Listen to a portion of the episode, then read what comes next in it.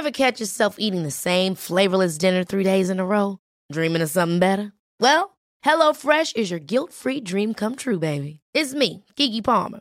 Let's wake up those taste buds with hot, juicy pecan-crusted chicken or garlic butter shrimp scampi. Mm. Hello Fresh. Stop dreaming of all the delicious possibilities and dig in at HelloFresh.com. Let's get this dinner party started.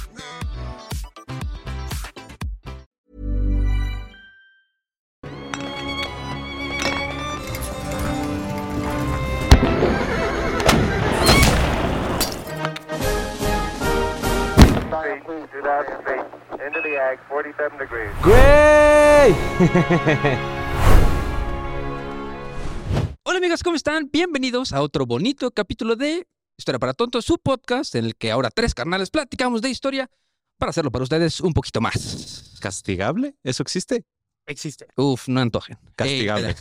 Eh, Aquí vamos a hablar de eh, castigos. Interesante. ¿Cómo están amigos? Bienvenidos a otro bonito capítulo. ¿Cómo están? ¿Cómo estás, Tequita? Muy bien, muy bien. Iker, ¿tú qué tal? Muy emocionado. La verdad que sí, el tema ¿Sí? de hoy está resabroso. Pero no nada más eso, sino que tenemos un gran, gran, gran invitado el día de hoy que creo que va a poder apoyarnos un poquito escogiendo cuál va a ser el mejor castigo de este caso. Y no solo eso, sino como cuál le gustaría recibir. Sí, ¿No? al o sea, final de del todos esos, al final del eh, capítulo va a tener todo que. preparado aquí atrás para que el castigo que Sí, escoja justamente atrás Eh. la producción tiene preparado todos los utensilios necesarios y un poco de cuero para poder este, completar el castigo que Islas escoja. Pero bueno, con ustedes, Islas Vlogs. ¡Eh! Aplausos, Oigan, editor. gracias, Eh. Thank you por invitarme. La verdad, ya tenía muchas ganas de venir y sobre todo en un tema tan chido. tan... Así que para que los que no te Tan conocen, mi querido Islas, eh, ¿te puedes presentar, por favor? Claro que sí. eh, Islas Blogs, amigos míos y amigas. Hago videos, entrevistas y un montón de contenido. También tenemos ahí un podcast llamado Clase Libre, así que toda la sí, maldita de vayan a Clase Libre. escucharlo. Muchos thank yous por estar aquí. Súper, súper. Y bueno, pues si quieren saber un poco de Islas y ver sus pies, que ya saben que aquí nos encantan los pies, lo pueden ir a ver al Patreon, ya saben, www.patreon diagonal historia para tontos, donde podemos ver y comparar los, las patas de Iker Sí. y de Islas. Sí, Así sí, que Buenos suscríbanse. días, ¿eh? Sí, buenos Sí, pies. Buenos pies. Así sí. que ya saben, quieren ver pies Pero famosos. traigo un barniz suscríbanse al Patreon. ahorita, entonces para que, para que lo vayan a ver. Como siempre, antes de empezar el capitulito, tres, tres comentarios, ¿no? Órale. De, del, De la bandita. de las interacciones que siempre ya saben que nos dejan aquí. Dice ayer ahora que creo que este ya lo leí, entonces no.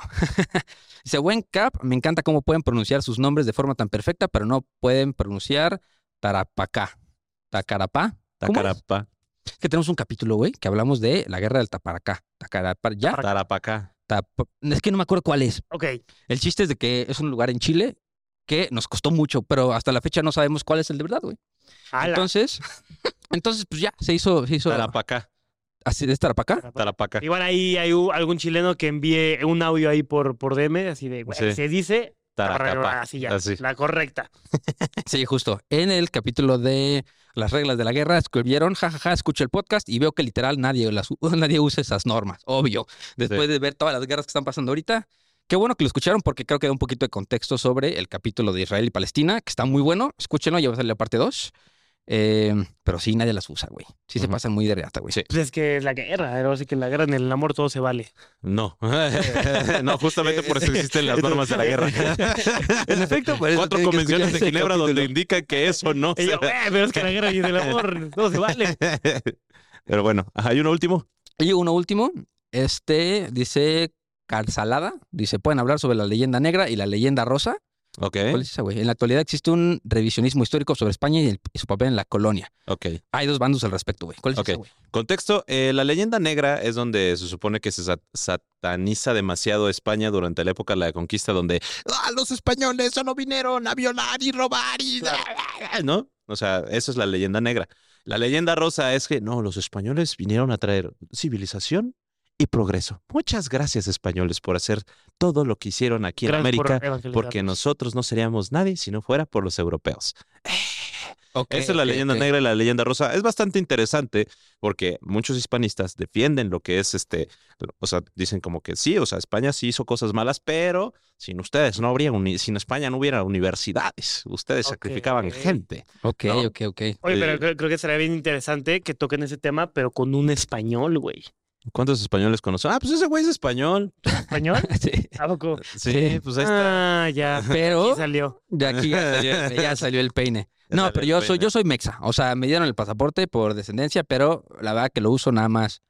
Sí, por eso para- es el discriminado pasar. en este podcast. Pero Aquí eh, yo me siento blancos. más mexicano que el chile. Entonces, yo soy mexa, pero tengo un papelito ahí extra que me ayuda a dos que tres cositas. Sí, que, que es bueno. Qué No, bueno. no, qué ese güey no necesita visa para entrar a Estados Unidos, maldito. Ah. No, pero sí, pero está feo, está feo viajar con pasaporte de, de otro país, porque te piden más cosas, güey. Ok. Sí, y si ya tienes la visa, pues ya.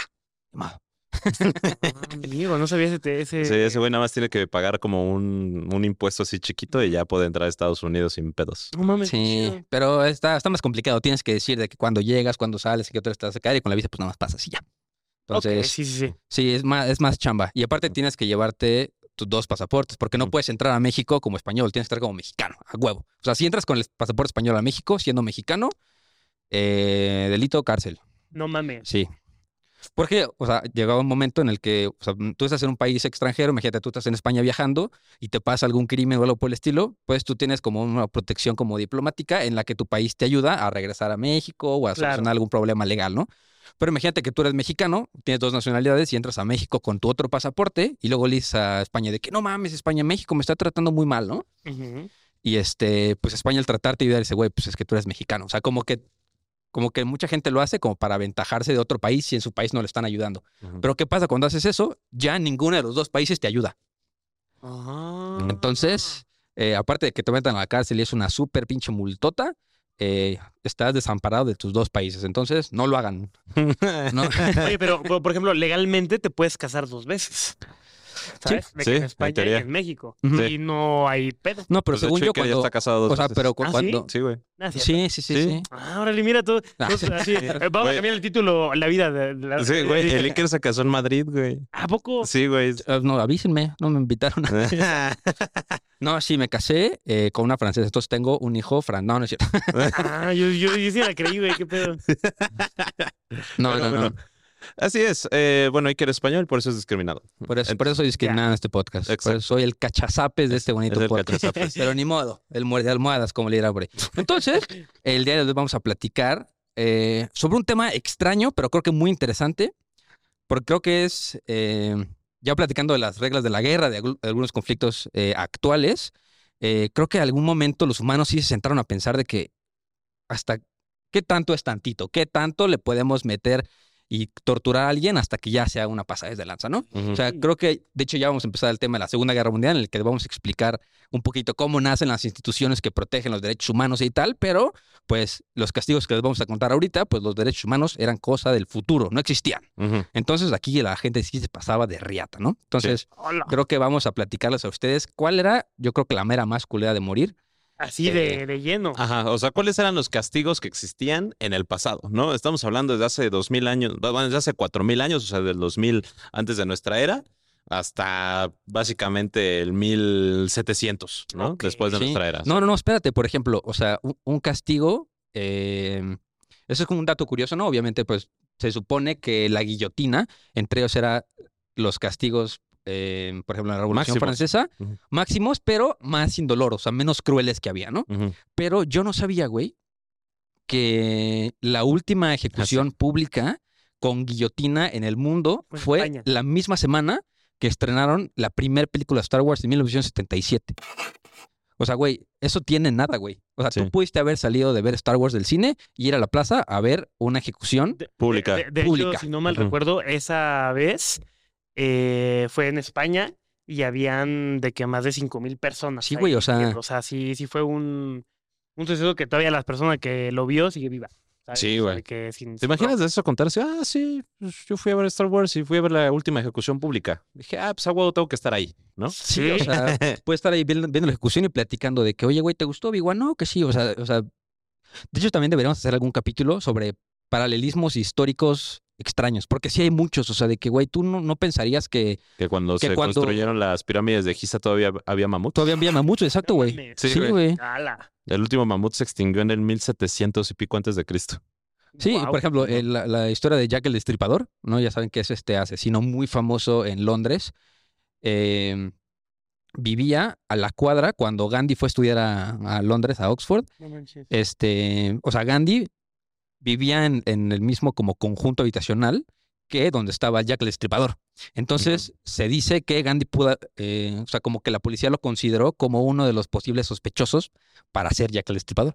O sea, como que tú nunca pensarías de que Gandhi en, en el Reino Unido matando, ¿sabes? Como que, como que son paralelismos extraños. Sí, como se fundó la platicar. universidad. Está bien chido ese Sí. tema, son crossovers. Sí, igual, o sea, cuando Sí. se fundó la Universidad de Oxford, se construyó Tenochtitlan. No manches. Ajá, sí, güey. O sea, hay un montón de paralelismos históricos que no topamos pedo. así. Sí, sí. tan- Está muy distorsionada nuestra línea del tiempo. Sí, justo, Sí. güey. O sea, por ejemplo, mucha gente no topa que cuando Cleopatra nace, las pirámides de Giza ya eran antigüedades. O sea, Y ya la gente iba a verlas así como. de, ah, no como- mames, está bien perro sí, esto. como Wow. arqueología. así de Ujú. que, güey, ¿quién las hizo? ¿Quién sabe, güey? ¿Cómo le hicieron? No sé. Sí. Güey, me, encanta, la verdad, me, me da mucho gusto que a lo largo de, o sea, en, en todo el mundo, como que la gente de verdad piensa que las pirámides de Egipto muchas veces fueron construidas por los aliens, pero nadie se cuestiona las de México. O sea, de que las de México lo hicieron los mexicanos, ¿sabes? De que esos güeyes trabajan muy verga, güey. En Egipto, Ah, quién no, sabe cómo le habrán hecho, Sí. güey. Pero las de México sí lo hicieron los mexicanos. Güey, todavía dudan las peruanas, güey. Así Machu Picchu, aliens. Ajá, exacto, sí. Pero, Pero México, Tenochtitlan, ah, no mames, sí güey, se a ve. huevo fueron. Sí, sí, se ve. Pero bueno, hablando de Tenochtitlan, vamos a empezar con estos castigos, Órale. Ufas. ¿no? Ya saben que a mí me gusta mucho la historia prehispánica, que es mi favorita, entonces me dediqué a investigar castigos prehispánicos, ¿no? Entonces yo creo que podemos pensar, empezar por ahí, Órale, sí, date ¿Por la dónde? Sí, por ahí. por el principio. Por el principio. eh, Así que- Madre mía. Así que bueno, castigos prehispánicos. Aquí había bastantes, de hecho están muy documentados en diversos códices cómo se castigaban tanto a los niños como a los adultos, ¿no? Porque sí estaban bien diferenciados. Ahora, los niños se le castigaban por muchas cosas, por portarse mal, por mentir, por robar, por muchos. O sea, entonces, por ejemplo, a los niños berrinchudos se les untaban hierbas amargas en la boca para que dejaran el hábito de llorar sí, o sin razón alguna. O sea, si ustedes hacían berrinche, les ponían, no sé, ruda en la boca. ¡Hala! ¿no? O sea, y chupa ruda. Y hasta que se te acabe el berrinche, vas a seguir chupando ruda. Y me lo vuelves a hacer, chupas. Chupas. Sí. Hay tabla. Justo. ¡A la madre! Ahí no, la tabla viene después. Ah. la tabla viene después, pero aquí no había tabla. ¿Por qué? Porque lo que hacían era agarrar la hierba de ortiga, la que te untas y te saca como... Como urticaria. Como- Como Ajá. urticaria, ajá. Entonces hace cuenta que agarraban, la, agarraban una rama de ortiga y si te portabas mal, te pegaban en la espalda con la ortiga con la finalidad de que te picara toda la espalda. ¡A la madre! No O mames. sea, eso era, y eso así como que seguido, o sea, ¿no? Y, y- y esa nada más era porque te portaste mal. te portaste mal. Ese era el castigo para el niño, ¿no? Justamente, te portaste mal, sape con la ortiga. Entonces, para que te pique más, ¿no? Este, luego, si los niños llegaban a mentir, se les punzaba la lengua con espinas de maguey. No. O sea, si saca la lengua y con una espinita de maguey, Ándele. órale, por mentiroso. Esto es debido a que el habla se consideraba un don sagrado y un regalo de los dioses, ¿no? Por lo cual el hombre tenía que ser siempre sincero y nunca mentir. Si no, a los niños solamente se les picaba, a los adultos se les atravesaba la lengua. no totalmente mames. por mentirosos. Ujú. Ahora, No, pues no. No, pues, no jalo, sí, no. Mentira ahí. güey. imagínate, sí, güey. Mentiritas blancas, nada. Nada. Que- mi amor, te juro que me fui a dormir temprano. No. Dile la verdad, andabas, andabas de puerco. ¿no? Oye, Este- pero- pero- pero ahí, ahí tengo una duda. O sea, por ejemplo, o sea, ¿quién, ¿Quién lo quién, decía? quién lo decidía? O sea, A los padres, güey. Era un castigo de los padres. O sea, si cachaban al niño mintiendo, agarraban la espina y le picaban la lengua. Pero si ya una persona, porque estamos hablando, no sé, de un gobernante, un sacerdote o alguien con un poder, lo cachaban diciendo mentiras, le atravesaban la lengua completa con espinas de maguey. Órale. Ujú. Madres. Ahora, eh, si los niños llegaban a robar o levantarle la mano a sus padres, lo cual era muy penado, o sea, era bastante trágico, se les atravesaba el cuerpo con espinas de maguey. no manches. Hace cuenta que les hacían una acupuntura un poco más salvaje, Ajá. solo que sin fines médicos. En los huevos. Ajá. No, eso viene después, güey. Espérate. Pero eso era un eso es un tema religioso. Ahorita Ok, ok, llego, ok. hablo de, bueno, de una vez. Vale. Este, justamente les atravesaban todo el cuerpo con espinitas de maguey para poder, eh, para enseñarles a no levantarle la mano a los padres o para que enseñarles que no debían robar. Si eran adultos y robaban, eran otro tipo de castigo, pero a los niños era esto. Bueno, un, poco como para que se relajen también un poquito. Allí en casita, las espinas de maguey son muy filosas. O sea, son, sí son, o sea, No. o sea, no te, o sea, por ejemplo, para, si- para atravesarte la lengua, no creo que hubiera habido tanta resistencia. O sea, como que sí, o sea, era como un piercingcillo. Sí, estamos hablando de las que están hasta el final del Sí, maguey, sí, güey. sí, sí, picos, ¿no? picos. Así los picos, güey, los que les arrancan. Ahora, no manches. pero esos se utilizaban para perforarse ya con tima- o sea, Sí, sí, sí. piercing y todo Claro. ese pedo. Pero en este caso, para los niños eran castigos, porque pues, era así como, sácale, chinga tu madre. Entonces, eh, No, sí, yo Ahora, quiero que me laven cuando la- los niños estudiaban en el. Calmecac, el cual era como la escuela, la, la, la universidad, este... para todos, ¿no? No, ese tenía otro nombre. Ahorita, ese es el Calpuli. El. Calmecac era para los nombres, los nobles, ¿no? Donde iban a hacerse sumos sacerdotes, donde se iban a hacer guerreros águila, donde se iban a hacer este pues gobernantes, ¿no? Porque les enseñaban política, les enseñaban arquitectura, les enseñaban. Eran los prota. Eran los prota, ¿no? los flotes. Ah, era la náhuac, por así decirlo. Na- el té con la náhuac, ¿no? Ya. Justamente.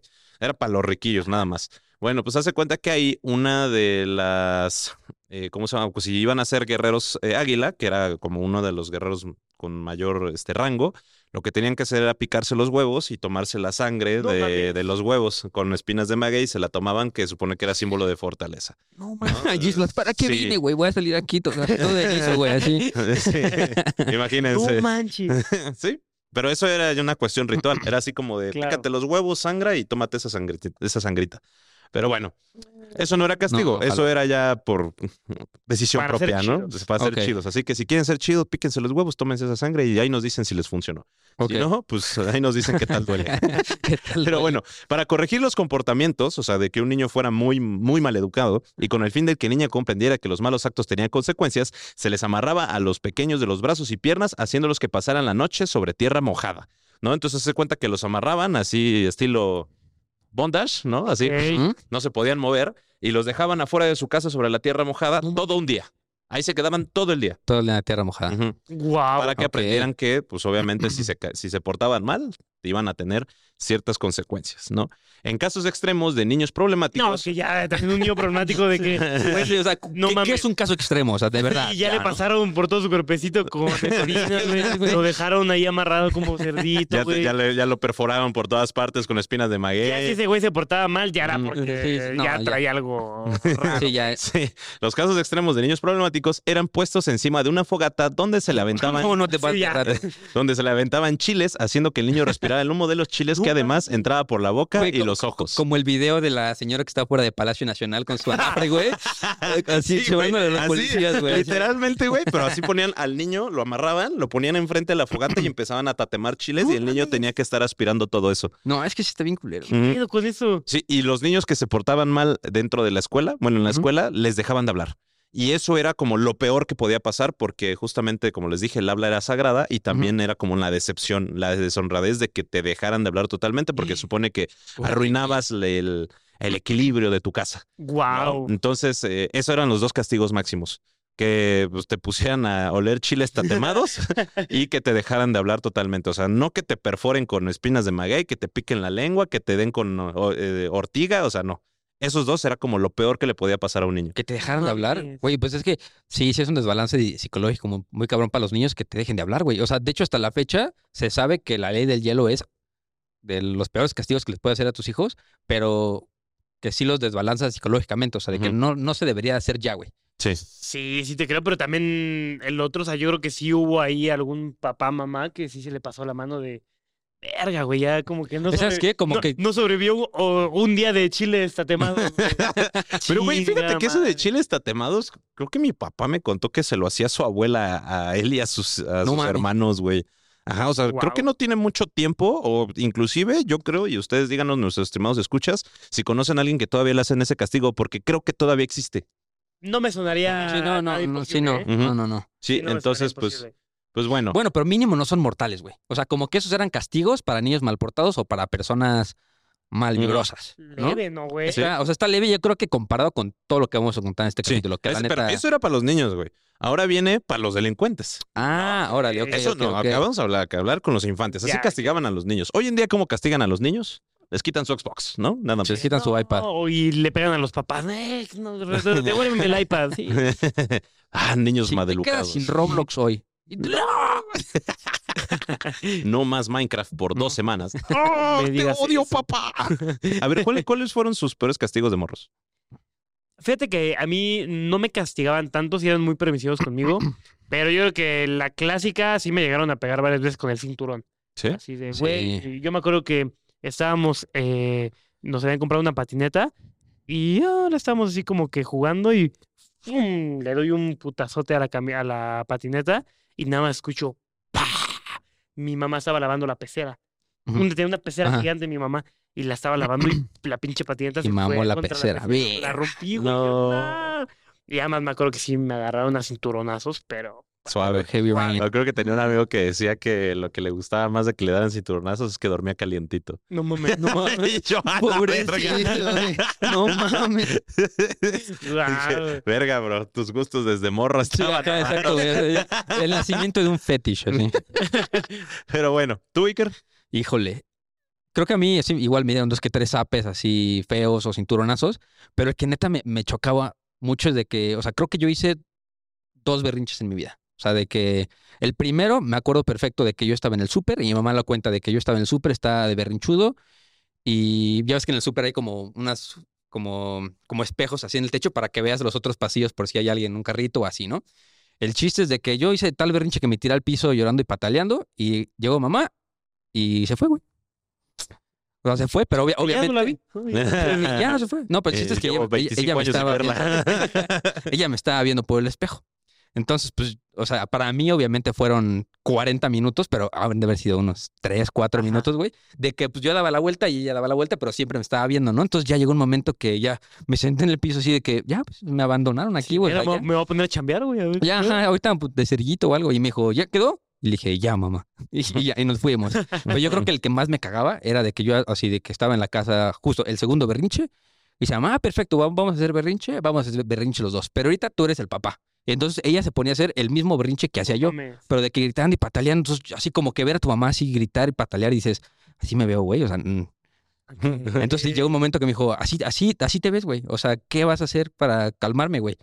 No, pues es que, o sea, de que, ¿qué quieres? ¿Querías jugar con el Xbox? Y, pues, güey, no puedes, güey. O sea, ya, entonces, ya como que ella también lo vi de su perspectiva y dije, "Mm, bueno, tienes razón. Tienes razón. Y ya, Era analista. Ajá. Y ya, mi mamá hace experimentos conmigo, entonces. para, para cuidar bien al Yago. Así Ajá, como, justo, yo, yo con el mayor vamos y a deshacerlo para que el menor salga bien.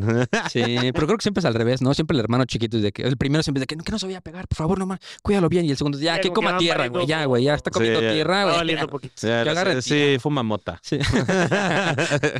Pero bueno, ¿Tú, güey? eh, yo, pues, creo que no, no puedo identificar como de los peores, pero a mí siempre me castigan así como de, pues, no puedes jugar computadora, pues, por tanto tiempo, no puedes salir y cosas así. Entonces, pues, Ya, levesones, levesones. Sí, sí, sí. Sí, aquí son. Sí me llegaron a, sapear un par de veces, pero contadas veces. Ya, Pero, pero- nada, como un chile tatemado. Ajá, Sí, pero no, nada nada como como un un chile es- un tatemado stick en los que me dieran de sí. zapes con ortigas, ¿no? Pero bueno, en lo- con los antiguos mexicas, los delincuentes eran llamados tiquia, tianquitztli, ¿no?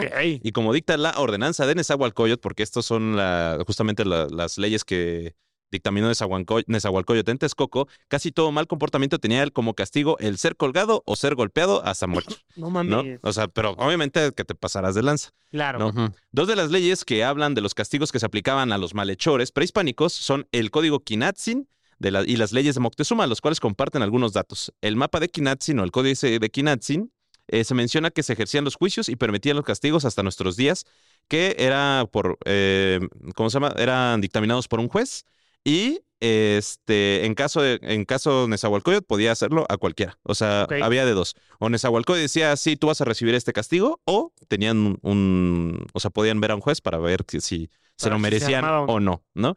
Las leyes eran igual de duras para miembros de dicho consejo o cualquier persona del pueblo. Es decir, todos eran castigados de, la, misma, manera. No importa si eras un peón, un esclavo o eras presidente. Oye, ¿crees que en ese entonces no habría algo como...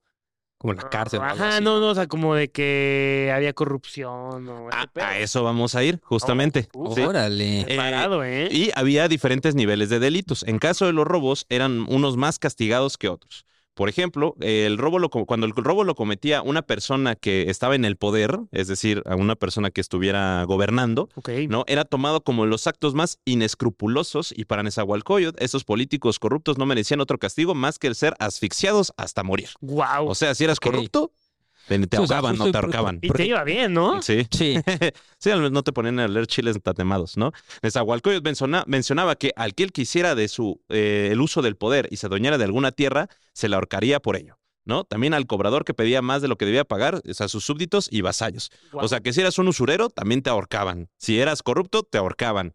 Por otro lado, los que, recibían, los que recibían sobornos, eh, los políticos que recibían sobornos, merecían ser degollados hasta que murieran desangrados por la arteria de la aorta o de alguna forma que eh, fuera por un monto menor. Es decir, no te decapitaban, sino que nada más te cortaban aquí el cuello y tenías que morir ahogado No por tu propia sangre. Sí.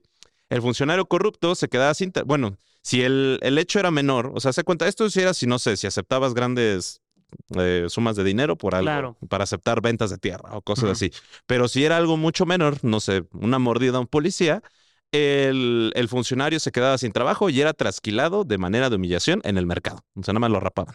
Entonces, o sea, justo porque yo pensaba de que no había algo como la prisión, o sea, de que, güey, pues, ya perdiste tu libertad. no, no era de existía que, la prisión. o de que o te absuelves haciendo una cosa justo, te trasquilamos y con eso absuelves tu pecado, o pues, te mueres. Te No hay un intermedio. Los asaltantes de caminos eran ahorcados y destinados por morir la- por la asfixia. Los maleantes que robaban en los tianguis, o sea, en los mercaditos, eran apedreados o golpeados hasta que perdieran la vida. Sobre todo, en los ladrones existían dos tipos de castigo, ya que pues no todos merecían la muerte.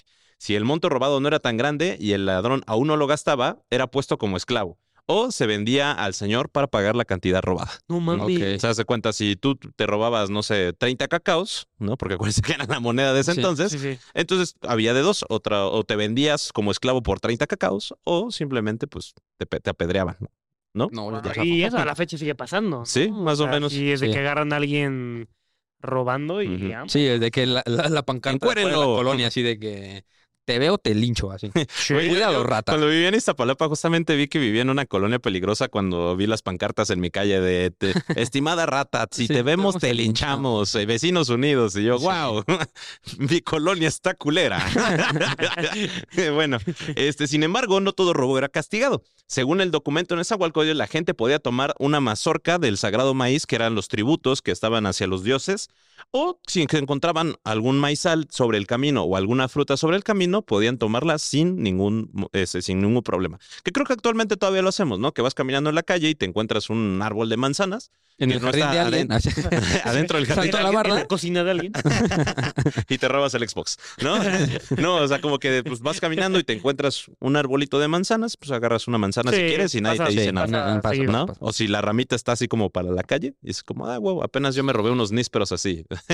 Sí, Eh, justo. Sí. Es, es legal. es legal. Así que eso, podía, eso podías hacer sin ningún problema. Sin embargo, solamente podías tomar la fruta de la orilla o la, o el maíz de la orilla de donde se encontraba, ya que si te metías ahora sí que al jardín o al huerto, el dueño tenía todo el permiso de agarrarte a golpes y desnucarte y matarte. Guau. Pues Sí. es, es igual así en Estados Unidos. Hay muchas personas que ya saben, como todo el mundo tiene armas, que, o sea, de que ven que está alguien afuera de su casa esperando para entrar, ¿no? Entonces, en vez, Ah, de, sí. hacer- en vez de hacer algo para evitar que entren, pues, güey, pásale, güey. Pásale y, Y ya en el momento que estás en mi casa, ya. Es. Es legal dispararte. Mamaste. Ajá, Sí. Guau. Sí. Ah, los gringos. Ay, los gringos. Pero bueno, otro delito que merecía la muerte era robar el chalchihuitl. El chalchihuitl, hagan de cuenta que era ¿Un un... changuichito? Changuichito. Chalchihuitl. Un changuichito. Cha- o chalchihuites, como quieran.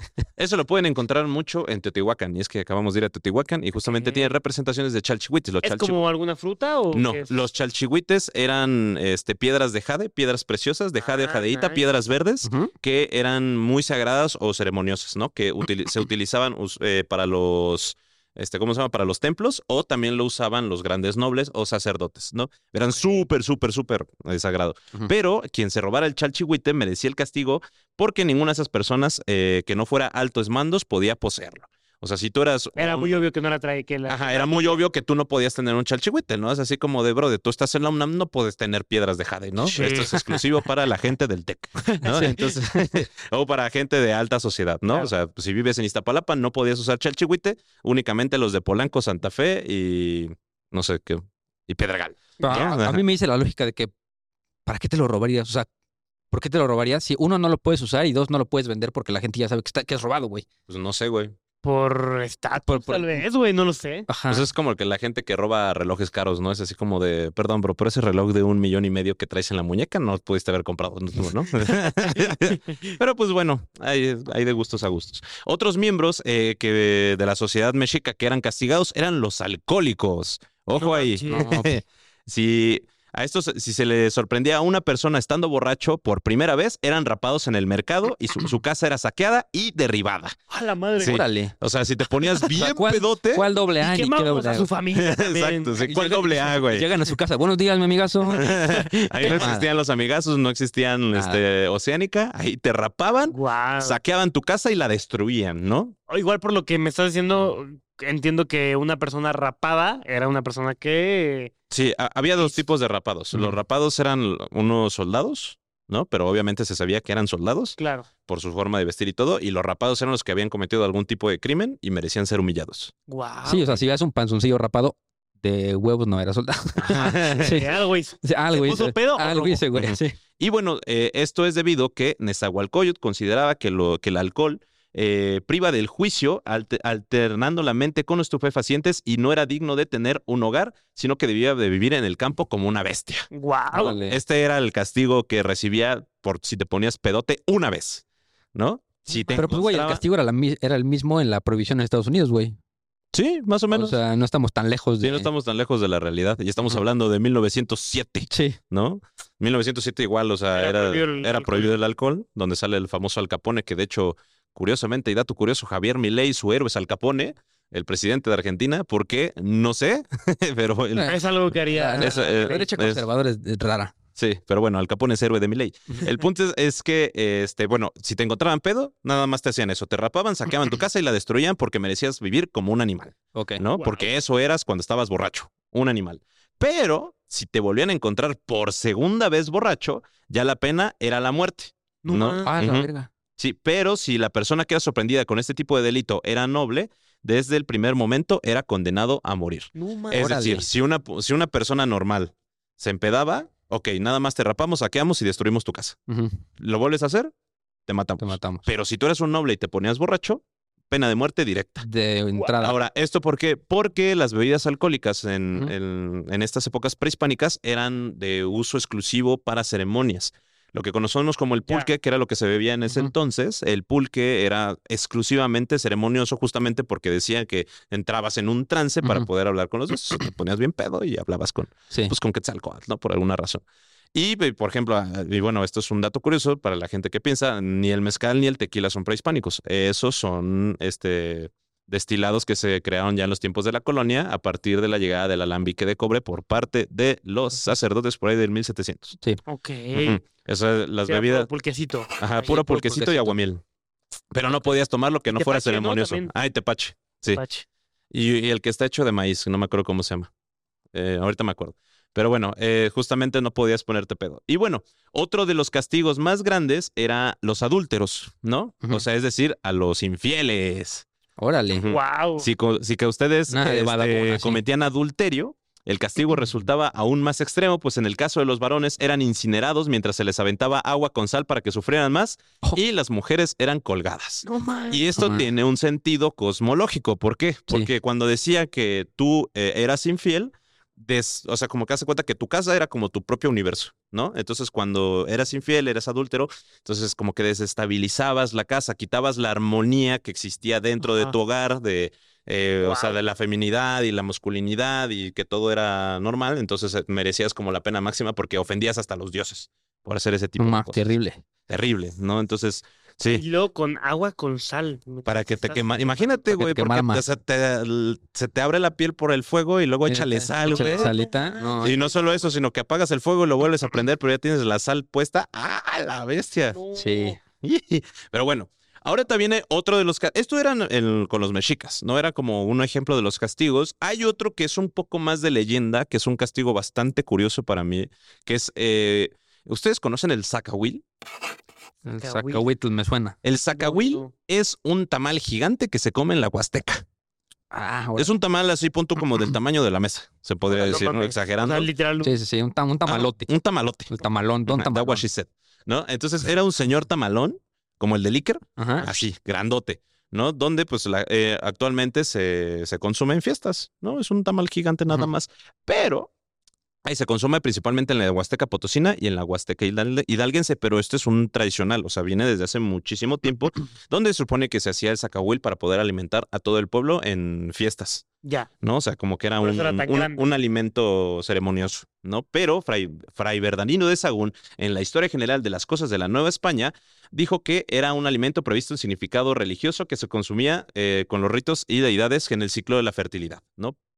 Pero, pero se dice que el zacahuil era de ese tamaño debido a que estaba hecho con carne humana, ¿no? Órale. Pero era un, un castigo. El origen, esto es un poco mítico, pero se dice que es la realidad. ¿De dónde sale el zacahuil? Bueno, pues resulta que Moctezuma eh, descubre a un mayordomo que, este, que era encargado de, de los tributos, ¿no? De recoger los tributos. Supone, descubre que este mayordomo abusó sexualmente de muchísimas jóvenes vírgenes en diferentes regiones.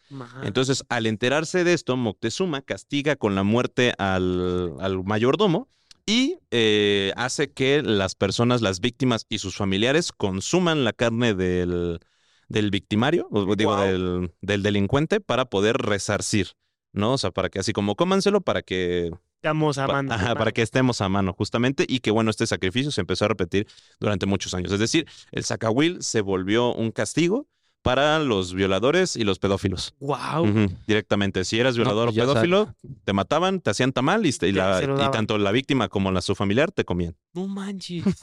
Y ya después se quedó como un tamal, Como un gigante. tamalón. Como De- un tamalón gigante. un tamalón gigante de pollito o de puerco, dependiendo de los Órale. gustos. Ey, Si, si todavía Sí. existiera el zacahuil, sería de. Sí, tamalito de político. Así. Básicamente. Tam- tamalito Tama- de político. tamalito de Epstein. Oye, pero o sea, lo que nos platicas es como, como si un sistema Eh, de leyes. Aquí fuera de cámara están cagando de risa. Pero como que nos platicas es como un sistema de, o sea, de castigos de una civilización en general, ¿no? O sea, como que. Ya Sí. más o menos se sabía que todos que, o sea, no era de que algo en específico de una época, sino era de Sí. que ya sabía de que si robabas te tocaba esta madre. Sí, ¿no? justamente. La o sea, sigue pasando. Sí, sí, sigue porque, pasando. por ejemplo, los castigos cambiaron nada más, pero siguen. Ah, perdón, nada más terminar. Otros, eh, otra, este, otra fuente dice que los acahuiles en verdad se consumían eh, cuando eran, eh, era carne de guerreros vencidos. ok, O sea, vencían a un guerrero y en vez de hacerlo pozolito, lo hacían zacahuil ya, ya, ya. Sí, para porque, obtener su fuerza. o sea, lo digo porque a, difer- a diferencia de esto, yo traje algunos datos, igual castigos de la historia, pero son como exclusivos para de que un rey, o sea, de que ese güey, pues el rey nada más eliminaba a los enemigos de esta manera, o sea, no era de que algo para todos, era de que eres enemigo del rey, te toca esta culerada, Ujú. güey. ¿no? Por ejemplo, esto, el, el que traigo ahorita, creo que vamos a dar un, un salto así al, al La- futuro. La línea temporal. Entonces, déjame la terminar con los incas. Y ya. nos Vale, pero échate así uno rapidillo, güey. ¿Mande? Uno rapidillo. Ahí te va. Para los incas, por ejemplo, eh, muchos de los castigos eran, así el menor, eran 500 azotes, ¿no? Y eh, para la- los asesinos y los violadores lo que hacían era matarlos a pedradas y dejarlos, mm, no merecían entierro, sino que los dejaban en los Alpes, Andes, Andes. Los dejaban en los Andes para que se los comieran los cóndores y las zorras. Ya. Mami. ¿no? Ese era tu castigo. O también los dejaban medios vivos, o sea, pero sin la posibilidad de caminar, para que lo mismo, para que Sí. llegaran los cóndores y las zorras y se los comieran vivos. Wow. ¿no? Dice, y bueno, pues era básicamente, esto era para la violación, esto era para los este, adúlteros, esto era también para los reyes y cualquier otro tipo de persona. ¿no? También se castigaba con la muerte el homicidio, el incesto, la cobardía, la deserción de la guerra, el hurto de, el hurto de los bienes del rey o del inca. eh, el bueno, y esto se castigaba con apedramiento, descuartizamiento o también que comieran ají o chile hasta la asfixia. ¿No? Y los actos de, cual- de crueldad eh, era justamente la- lo los, eh, que se les cortaran los dedos. Si en el imperio inca eres cruel, te cortaban los dedos por cada, por cada vez que fuiste Por cruel. cada vez. No mames. Porque Sí. O sea, sí, sí están, sí están gachos, sí están gachos, pero creo que fue un buen inicio para el podcast porque los que siguen sí están, están muy Sí. culeros. O sea, A de la que, madre. o sea, más o menos, pues estos eran como institucionales, de que todo el mundo que roba, viola y esto, pues Les cortamos los dedos, les pasa esto y ya como que te disuade un poco a no hacerlo, ¿no? Pues a lo mejor dando un salto un poco al futuro, a la época como los 1500, ujú. eh, de los piratas, ¿no? O de los marineros, ¿no? Cuando empezó como la, la exploración en el mar, pues se sabía muchas veces de que si castigabas a alguien aventándolo al mar, había una pequeña, pequeña posibilidad de que, que sobreviviera. sobreviviera. Ah, De que, pues, si, si sabes flotar en el mar, el mar solito te lleva a la costa si estás cerca de la costa, ¿no? Y puedes de que pescar o si te llevas a, este, provisiones, puedes llegar a vivir unos cuatro o cinco días en el mar, ¿no? Eh, pero aquí les va el, el castigo que era si este, robabas algo de- del barco, violabas a alguien en el barco o eras, o sea, te peleabas con alguien ya, o sea, ya eras como repetidor de como ofensas. El ¿no? conflictivo. El conflictivo del barco, ¿no? Ya como para saber que no este, lo ibas a volver a hacer, le decían el Neil Holding, ¿no? Neil es la quilla. O sea, la quilla es la parte de abajo del barco. O sea, cuando el barco se junta, la parte de abajo que está como en pico se llama la quilla, ¿no? El chiste es que agarraban una cuerda y la pasaban por abajo del barco. O sea, agarraban una cuerda, la pasaban por, el- por el frente y estaba conectada por abajo del barco. Entonces, de un lado de la cuerda te amarraban las manos y de otro lado de la cuerda te amarraban las piernas. Mm, Y digamos que pues te bajaban, o sea, te jalaban desde un lado y pues tenías que pasar, digamos que este es el barco, tenías que pasar por abajo del barco y por arriba. O sea, te, te sumergían. Ah, ya. o sea, te sumergían y te jalaban del otro lado. Ajá, por abajo. Ah, ya, ya te entendí, ya te entendí. Ajá. Entonces, este, o sea, pues, lo arrojaban por la borda mientras las personas le daban la vuelta por el barco. El chiste es que la quilla, pues es un palo muy filoso. Entonces, si lo hacían muy rápido, lo más probable es que te rompieran o la espalda o el cuello. ¿No? Pero Si lo hacían lento, pues te podías ahogar. si lo hacían lento, te puedes ahogar, pero el chiste es de que había tres posibles eh, resultados a esto, ¿no? Si querían que vivieras, lo hacían rápido, pero quedabas eh, como cicatrizado de toda la vida, porque aparte acuérdense que los barcos traen los, ay, ¿cómo se dice? en español? Percebes. Los percebes, que, que son, No, que son filosos, Son filosos, filosísimos, güey, que están pegados en la parte de abajo del, del barco. Entonces, si te jalaban tan rápido, te cortaban, o sea, te cortaban todos a toda la espalda, te rompían algunas costillas y llegabas del otro lado. Entonces, o te dejaban abajo del lago para que te ahogaras. Si te sacaban rápido, quedabas de que, o sea, te morías de tus, de, De tus heridas. de tus heridas, o quedabas, este, ya tuerto de por vida. O sea, pero el chiste es de que, este, los barcos ya traen la cuerda lista preparada, o sea, de que ya cuando veían que se ponían las cosas feas en el barco, ponían la cuerdita así de que, ahí está, güey. O sea, saben ya perfecto los- lo que les va a tocar si, si vienen o no. Con su Sí, sí siguen con su. Exacto. Entonces, este. Pero sí está, está, está gacho, porque pues, ¿cuánto, ¿cuánto tiempo pasas abajo el agua sin respirar? ¿Dos minutos? Para que no te vaya mal. Pero pues era un, imagínate un galeón, que te pasen por abajo de un galeón con amarrado de las manos y las piernas. Sí está, está heavy, güey. Eso ya es como por, por los 1500. O sea, y aquí ya empezamos con los castigos.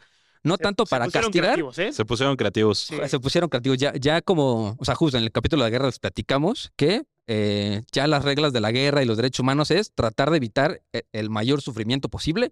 Estos güeyes dijeron, no, queremos el mayor sufrimiento posible y a ver cómo le vamos a hacer. Y sí, aquí yo creo que ya empezamos con, este, con, el, con los culeros, güey, la neta. Por O sea, ejemplo, los demás fueron leves. Si tú creías que Sí, los ya demás- los se demás puso fueron deep, ¿Crees que leer chiles era malo? pues, mira, Ahí agárrate, los chidos. agárrate, papito. ahí ahí vienen los chidos. Por ejemplo, el siguiente, subiéndole un poquito en, De tono. de tono, ya, ya hablamos un poquito en el capítulo de, de Vlad el Empalador, es em, El empalamiento. el empalamiento, ¿no? Pero este es diferente, ¿no? Porque eh, probablemente es una de las formas de castigo más crueles en la lista, porque el empalamiento que hacía Vlad el Empalador, pues era nada más, lo ponían los güeyes y los empalaban con una estaca filosa. Ay, o sea, ahí por abajo. Sí. por abajo, pero- Pero este tipo de y te salía empalamiento, por la boca. No este tipo de empalamiento eh, tuvo lugar en Egipto en el siglo XVII. Y normalmente los criminales, eh, que eran salteadores de caminos, ladrones de tumbas o cualquiera que intentara iniciar una rebelión, el castigo consistía en tumbar al delincuente boca abajo, con los brazos atados a la espalda, entonces se les abría con una navaja para aumentar el tamaño de su puerta trasera, ¿no? No manches. Pero- Este palo con el que los empalaban no era filoso, era, o sea, estaba lijado y no tenía, o sea, no tenía pico, pues, era como, pues estaba sin filo. El chiste es de que lo llenaban de manteca y de miel Para que resbalara. para que resbalara y los güeyes que eran los empaladores, es- o sea, sabían perfectamente por dónde pasar para no tocar ningún, Órgano. ningún órgano vital. Entonces cuenta la leyenda de que te atravesaban con el palo. Muchas veces, o sea, no la mayoría de las veces, pero muchas veces te salía el palo por la boca y morían de inanición las personas. O sea, se morían de hambre. Ay, no puede Y los ponían en los caminos, los paraban en los caminos y era como para disuadir a las personas de que mira, ese güey hizo esto y ya. Y a los que a los que No se portaban un, un manches. poquito mejor que ellos, los ponían en un palo que tenía como una sillita. Entonces nada más te empalaban y te dejaban sentado ahí un- una semana. Entonces, o te morías de tus heridas o Este, dime si o no, ya suena mucho mejor el, el, lo picar en la lengua. No, pues sí. Mil veces, güey. ¿Qué prefieres? ¿Empalamiento egipcio o que te piquen la lengua con un maguey? Sí, exacto. O no.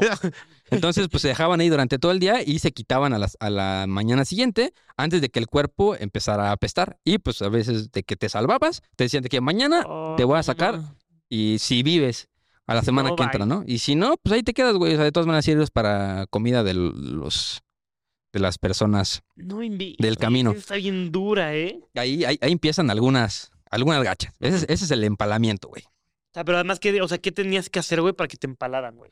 Eh, era este, los salteadores de caminos, ladrones de tumbas o cualquiera que intentara iniciar una rebelión.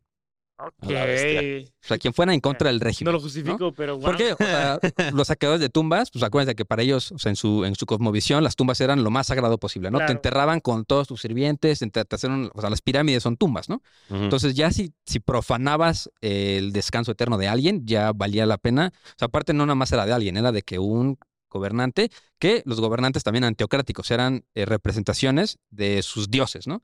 De que este Ramsés era la representación de Osiris, ¿no? Entonces, pues ya meterte a la tumba de un dios era lo peor que puedas hacer. palabras Entonces, mayores. exacto. Entonces, ese es el, el empalamiento. ¿Tienes así otra? Contamos la del el saco de cuero. Eh, está pues vámonos con el toro de Fal- Falaris. El toro de, el toro el de toro Fala. de Falaris, que yo creo que lo han visto en películas, era un instrumento de tortura y de castigo eh, que se hacía principalmente en la antigua Grecia. ¿no? Ok. De hecho, la primera vez que se nombra el toro, el toro de Falaris fue gracias al tirano Ac- Ac- Acragas, Acragas de Sicilia, que murió en el año empiece la 554 juerga. antes de Cristo. Entonces lo que hacían es que se le introducía al interior de un toro de, de- una estatua de toro de cobre Horrible. hueca Horrible, con forma de toro. Hagan de cuenta Ah, que era un cuál Ajá. es. Salen varias películas, de hecho, Sí. pero es así un toro de cobre donde metían así a un güey, ¿no? El que iban a castigar. La estatua de cobre se colocaba encima de una hoguera, por lo que la temperatura interior aumentaba como un horno. Entonces la cosa es que los alaridos y los gritos de las víctimas salían por la boca de toro, haciendo parecer que la figura mugía. O sea, estaba bien hecha, que parecía que el toro estaba o sea, respirando, sí, estaba era mugiendo. Sí, era espectáculo. Exacto, sí. Exacto, justamente. Eh, cuenta la leyenda que eh, su diseñador, Peri- Planning for your next trip? Elevate your travel style with Quince. Quince has all the jet setting essentials you'll want for your next getaway, like European linen, premium luggage options, buttery soft Italian leather bags, and so much more. And it's all priced at 50 to 80% less than similar brands. Plus, Quince only works with factories that use safe and ethical manufacturing practices. Pack your bags with high-quality essentials you'll be wearing for vacations to come with Quince. Go to quince.com slash trip for free shipping and 365-day returns. Murió al ser introducido en su propia creación por los subordinados de Falaris cuando presentó el instrumento. No manches. En realidad, antes de que muriera El, el Falaris, pitch de Shark Tank, sí. Chavos, les vengo a ofrecer el 50% de mi compañía. Y les dice, ya vete metiendo, por favor. Sí. No. Así como, muchas gracias por tu chamba, pero necesitamos saber si sí funciona. Métanlo, por favor, ¿no? Pero en realidad, antes de que muriera, Falaris ordenó sacar a Perilo del interior del toro para que no profanara su obra y dispuso que muriera al ser arrojado por un precipicio. Ok. Entonces, o sea, Pero- no se salvó. ¿No? Dice, algunos eruditos piensan que eh, la conexión del toro de Faralis y las imágenes del culto de los finicios era una, una práctica de sacrificios humanos de Oriente. Es decir, que se utilizaban o para castigar o para sacrificar humanos a los, este, pues a los dioses, ¿no? Sí. Totalmente. Sí, eh, o sea, el- el- lo feo de, de ese método, pero es que, ¿sabes qué? Unos son métodos de matar a alguien, pero es- este, por ejemplo, era un método de tortura que acababa con tu vida, ¿sabes? Claro. O sea, ya no era de que, el fin no era matarte, era de que sufrieras lo más posible. Y el chiste del toro de cobre es que, como, le- como es de cobre y estaba cerrado, abajo le prendían leña, eh, se ponía tan caliente que no te morías de las quemaduras, sino No tu, tu sangre empezaba a hervir y te morías asfixiado por el humo que hacía tu, o sea, tu, o sea, Sí, tu tu- propio, de tu humo. propio humo. te Ajá, justo, te morías asfixiado de tu propio humo. Y justamente este castigo se utilizó para los cartagineses durante las guerras púnicas, donde Publio Cornelio Escipión Emiliano, alias Escipión el Menor, eh, realizó este tipo de castigos para todos los rebeldes cartagineses durante la Tercera Guerra Púnica, pero también los romanos lo utilizaban para poder castigar el cristianismo. ¿No? Durante, después del año 92, después de Cristo, a todos los cristianos eh, o todos los adeptos al cristianismo, para poder castigarlos por estar utilizando una religión pagana, para ese entonces, se utilizaban eh, este tipo de, de toro de Falaris, de Falaris, perdón, para poder castigarlos, ¿no? Este, bueno, se dice que el obispo de Pérgamo, durante la perse- las persecuciones del emperador Domeciano y el primer mártir de Asia Menor, fue asado hasta la muerte en un toro de cobre en el año 92. Ujú. Se afirma que este dispositivo todavía fue usado dos siglos después durante eh, las, persecuciones, las, per- las persecuciones cristianas hechas por el emperador Diocleciano. ¿no? Ok. Entonces sí, era un método muy culero. O sea, era gacho. justamente los, los romanos lo utilizaban para castigar cristianos ya posteriormente, ¿no? Entonces era un método de castigo y tortura horrible. Terrible. Sí. Estás quemando, o sea, literal te estaban cocinando. Te estaban cocinando, imagínate, pero no te ahogabas por quemado, güey, te ahogabas por ahogarte con tu propia sangre hervida. Ay, qué Está, feo, está- güey. está- es que y- y- y se, se pone interesante la cosa, ¿eh? Ya, ya, ya que los siguientes empiezan a introducir de que animales, o sea, ya, los ya se romanos pone- eran bastante creativos. Sí, de hecho, ahorita ¿no? les voy a contar una, una Sí. de los romanos. Estuvo creativa, ¿eh? Eso eran romanos. Ahora, antes, para empezar, los romanos tenían, castigaban de diferentes maneras. Este, por multas para delitos menores como infracción a- infracciones de tráfico. O sea, que literalmente... o sea, no, por eso, joven, por eso, joven. Exacto, güey. se paró el, se pasó el alto, joven. Este, también había la esclavitud, que los condenados que no podían pagar multas podían ser vendidos en régimen de esclavitud. O sea, se cuenta, si tú tenías deudas, podías venderte como esclavo para pagar tu deuda, ¿no? Como los Sí, creo que es la mejor opción. güey. Azotes, ¿no? También había la, flagela- la flagelación, era un castigo común de delitos menores como robo, así como este, esclavos que infringían la ley. Encarcelamiento, la prisión consti- constituía una forma de castigo de delitos más graves. Y bueno, pero las, las cárceles eran totalmente brutales e inhumanas, ¿no? O sea, que te ibas a morir ahí. Ahí te, Sí. Seguro ahí te morías Sí. si te encarcelaban. Y, y en las épocas del Coliseo era eso. o- Ajá, o te, así- o te O metían a los juegos. sí. Ajá. Que te podías, y había tres. O sea, que si te metían a los juegos como esclavo, te podías ser gladiador. Una cosa que se llama bestiati, que te ponían a pelear a Con osos, limpia así. contra leones, Osos. osos, eh, rinocerontes, elefantes. O que eras un espectáculo donde te quemaban vivo. ¿No? Dependiendo, dependiendo del castigo. Híjole. Bueno, eh, la ejecución, la pena capital se utilizaba por diversos delitos como traición, asesinato, robo a mano armada y las eh, formas más, eh, más usuales de ejecución era decapitación, crucifixión o ser arrojado a los leones. Y final, eh, el exilio, que era Los una forma de, castigo que constitu- constituía desterrar a una persona de Roma y negarle a los derechos y privilegios de la ciudadanía. Esto se le daba únicamente a los ciudadanos romanos. Ojo, eh, los ciudadanos romanos eran literalmente los que nacían en Roma.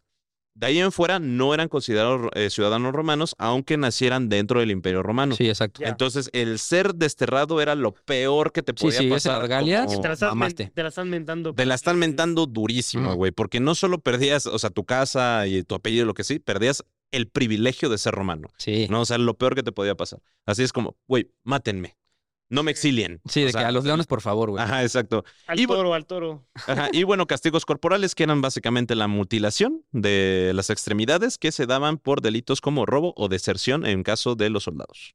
Entonces, si Ok. veías un güey sin, Sin mano, pues sin mano, era posiblemente que haya huido de la guerra o que se hubiera robado algo. Sí, exacto. Y Va. bueno, de aquí ya se pusieron creativos porque ya empezaron a castigar de maneras diferentes con cosas muy raras. Sí, como que empezaron a, a incursionar hacia, hacia África y otros continentes y de la nada empezaron a conseguir animales raros. Animales raros que decían, güey, pues esto está interesante, ¿no? El chiste es que pues idearon en el siglo II en Roma un castigo que se llama el saco de cuero, ¿no? O el poena culei. El pona culei, El- que significa en latín cuero. eh, la pena del saco, ¿no? Y es, eh, o sea, esta, es- esta sí estaba bastante cruel, ¿no? O sea, estaba, el chiste es que era, se aplicaba para las personas que habían asesinado a miembros de su propia familia. ¿No? Sobre, sobre todo el parricidio. O sea, este era un castigo exclusivo para la gente que mataba a sus padres, que era lo peor que podía hacer un romano. ¿No? Entonces, Wow. durante... O sea, es- ima- imagino que cosa medianamente hasta medio común. Sí. ¿no? O sea, Sí, pero o sea, el parricidio era algo súper penado que merecía la- un castigo máximo, que lo inventó pues el emperador Adriano, ¿no? En el que se introducía en un saco un gallo, un perro, un mono y una víbora junto al condenado.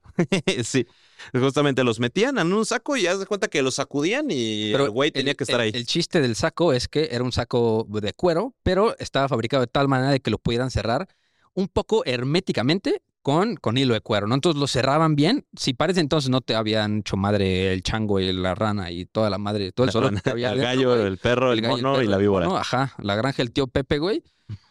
Te, lo, lo- lo cerraban bien y te aventaban por un precipicio al agua. No manches. Entonces, Ay, pero también por los animalitos, ¿no? Y- ajá, justo yo dije, La de- ¿qué, y la po- po- temen. po- pobre Sí. changuito, güey, ¿qué, qué hizo el changuito, la víbora, el pato y la rana y el sapo y el güey? Que estaban ahí adentro, güey. Pero era, podías escoger, era eso o ir al coliseo a pelear con animales. Entonces, pues era eso o que te matara un oso a catorrazos. Sí, Ah, o sea, pues. pasó mil veces. Sí le gano. ¡Qué oso! Sí. Todos contra Aunque mí, dice así. otra- otras versiones dicen que nada más tenían serpientes venenosas, pero sí está documentado que, o sea, se utilizaban estos cuatro tipos de animales, ¿no? Gallo, perro, mono y víbora. Todos adentro de un saco. Esto todavía lo volvió a utilizar el emperador Constantino en el siglo III después de Cristo y también Justiniano, ¿no? Que justamente pues tenía como que les gustaba este tipo de castigos. De hecho, esta pena fue eliminada durante el Imperio Bizantino en el año 892 después de Cristo. O sea, estamos hablando que en el, si- hasta el siglo IX ya fue prohibido este tipo de castigo. Aunque pues piensan que justamente no es cierto, que posiblemente Hay este, algo de- hay algo que lo siguieran utilizando, pero también cambiaron las normas, ya no eran tan salvajes porque ya no existían los coliseos, entonces te daban la opción de morir en el saco con esos cuatro animales o ser quemado vivo. Cualquiera de las dos, no hay problema. Podías escoger, ¿no? Madres. También otro de otro de los castigos romanos era el que era así como súper deshonroso, era el desertar del ejército, ¿no? O sea, el, el legionario romano que se atrevía era, un cobarde totalmente. Y eh, cuando una legión entera, o sea, si de por sí un soldado, como les dijimos, desertaba, lo castigaban, cuando una legión entera huía del campo de batalla, utilizaban algo que se llamaba el decimatio. Y esto lo vemos en la película. ¿Viste la película de Espartaco? Espartaco. Yo no. Espartacus. Yo sí. Bueno, en la película de Espartaco hay una parte donde Craso eh, dice que es un deshonor por haber pedido la batalla contra los este, esclavos, así que se tienen que contar del 1 al 10 en las legiones y, tiene, y van a matar al décimo. ¿No? Ese, por eso se llama el, deci- o- ajá, el decimato. Una de las primeras veces que se aplicó el decimatio fue durante la Tercera Guerra Samnita por parte del cónsul Apio Claudio y se hizo uso de este castigo durante la Primera Guerra Púnica. ¿no? Eh, Tito Livio eh, narra este castigo que justamente lo que hacían era poner un saquito con 10 tipos de piedras, donde habían eh, nueve piedras negras y una blanca. Como ahorita el... ¿Cómo se llama? Como la bola negra, la bola la bola negra y la bola la blanca, ¿no? O sea, que si te toca bola negra no marchas, si toca bola blanca marchas. Bueno, de aquí Un viene, poquito güey. más extremo. Es un poco más extremo porque justamente de un saco sacaban las bolas negras. Si te tocaba bola negra, te salvabas. Si te tocaba la bola blanca, eras ejecutado. O sea, pero había más blancas o más negras. Más negras. Ah, bueno, o sea, tenías uno de 10, ¿no? Ajá, exacto. De morir. Sí, justamente.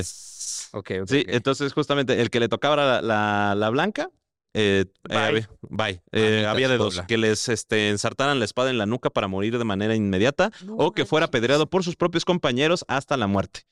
¿no? Eh, y, los Ah, está, legionarios, está leve, está leve. y los legionarios castigados no recibían sepultura. De hecho, la brutalidad de este acto despertaba la, eh, los enojos entre los compañeros destinados a morir, que algunas veces se, negaban a realizar el acto porque pues tenías que matar a tu compa, literalmente, solo por los huevos del emperador. Y Sí, no. este, si te negabas a hacerlo, eh, eras obligado a dormir afuera de la empalizada del campamento, se te quitaba la comida y eh, justamente te dejaban de dar trigo y te daban de comer cebada. Entonces, había, o sea, si también había castigo del castigo, si no querías aplicar sí. el castigo. Ya, ya. O sea, si no quieres matar a tu compa, Sí, sea, dejas de comer. modo, pues a Sí, comer, a comer. Dejas de comer y vives afuera y si te matan los bárbaros es pedo tuyo. ¿no? ¿Por qué no quieres matar a tu compita? Wow. ¿no? Entonces, bueno, una vez que los soldados han cometido esta falta grave, su jefe los reparte en grupos de 10, un soldado de cada grupo mediante sorteos condenado a muerte por parte de sus compañeros. ¿Ese qué siglo era, güey? Eh, a partir del siglo III. Tres. Yo, yo Mm. un poquito para atrás, al, al siglo primero. Que este yo creo que para mí es la más gandalla, güey. O sea, bueno, está más espectaculosa, pero sí está muy gandalla, ¿no? Esta se llamaba el, el escafismo. Escafismo. Escapismo, ¿no? Que era en conocido en Oriente gracias a las crónicas escritas por Plutarco en el siglo I en el Imperio Persa, ¿no? El chiste es que, pues ya, o sea, tú eh, eras un violador, un asesino, lo que sea, y funcionaba como ejemplo para, eh, pues, para la gente, ¿no? Para que, a ver, no no, lo hicieran. no lo hagas, ya ves lo que te va a pasar, ¿no? El chiste es que te ponían en un, o en un cajón de madera o en una balsita, amarrado las manos y las piernas, pero tus manos estaban tocando el agua, ¿no? El chiste es que O sea, ¿te aventaban como al mar o...? no, no, te dejaban flotando en el agua, Ah, pero te untaban. Primero te daban de tomar eh, leche y miel, pero hasta que visiblemente estuvieras lleno, güey. O sea, mames. hasta, Tu pancita. hasta que la panza se Ya hiciera. como de Homero, ¿no? Sí, sí, sí, o sea, de que visible, ¿no? Y después te, este, te untaban miel y leche y dejaban, o sea, te dejaban como marinando, hazte cuenta, en la barquita, en el agua. eh, o sea, la barquita pues obviamente está flotando y te dejaban flotando dentro de la barquita en un espejo de, de miel y de leche, ¿no? Ujú. El chiste es que pues de vez en cuando le echaban ahí unas larvitas y te dejaban flotando en el agua, ¿no? El chiste es que eh, pues no, no limpiaban esta madre y te dejaban en, en el día, ¿no? Obviamente, primero te daba eh, diarrea, ¿no? Por, por toda la Claro. leche y toda la porque no comías nada más que eso, ¿no?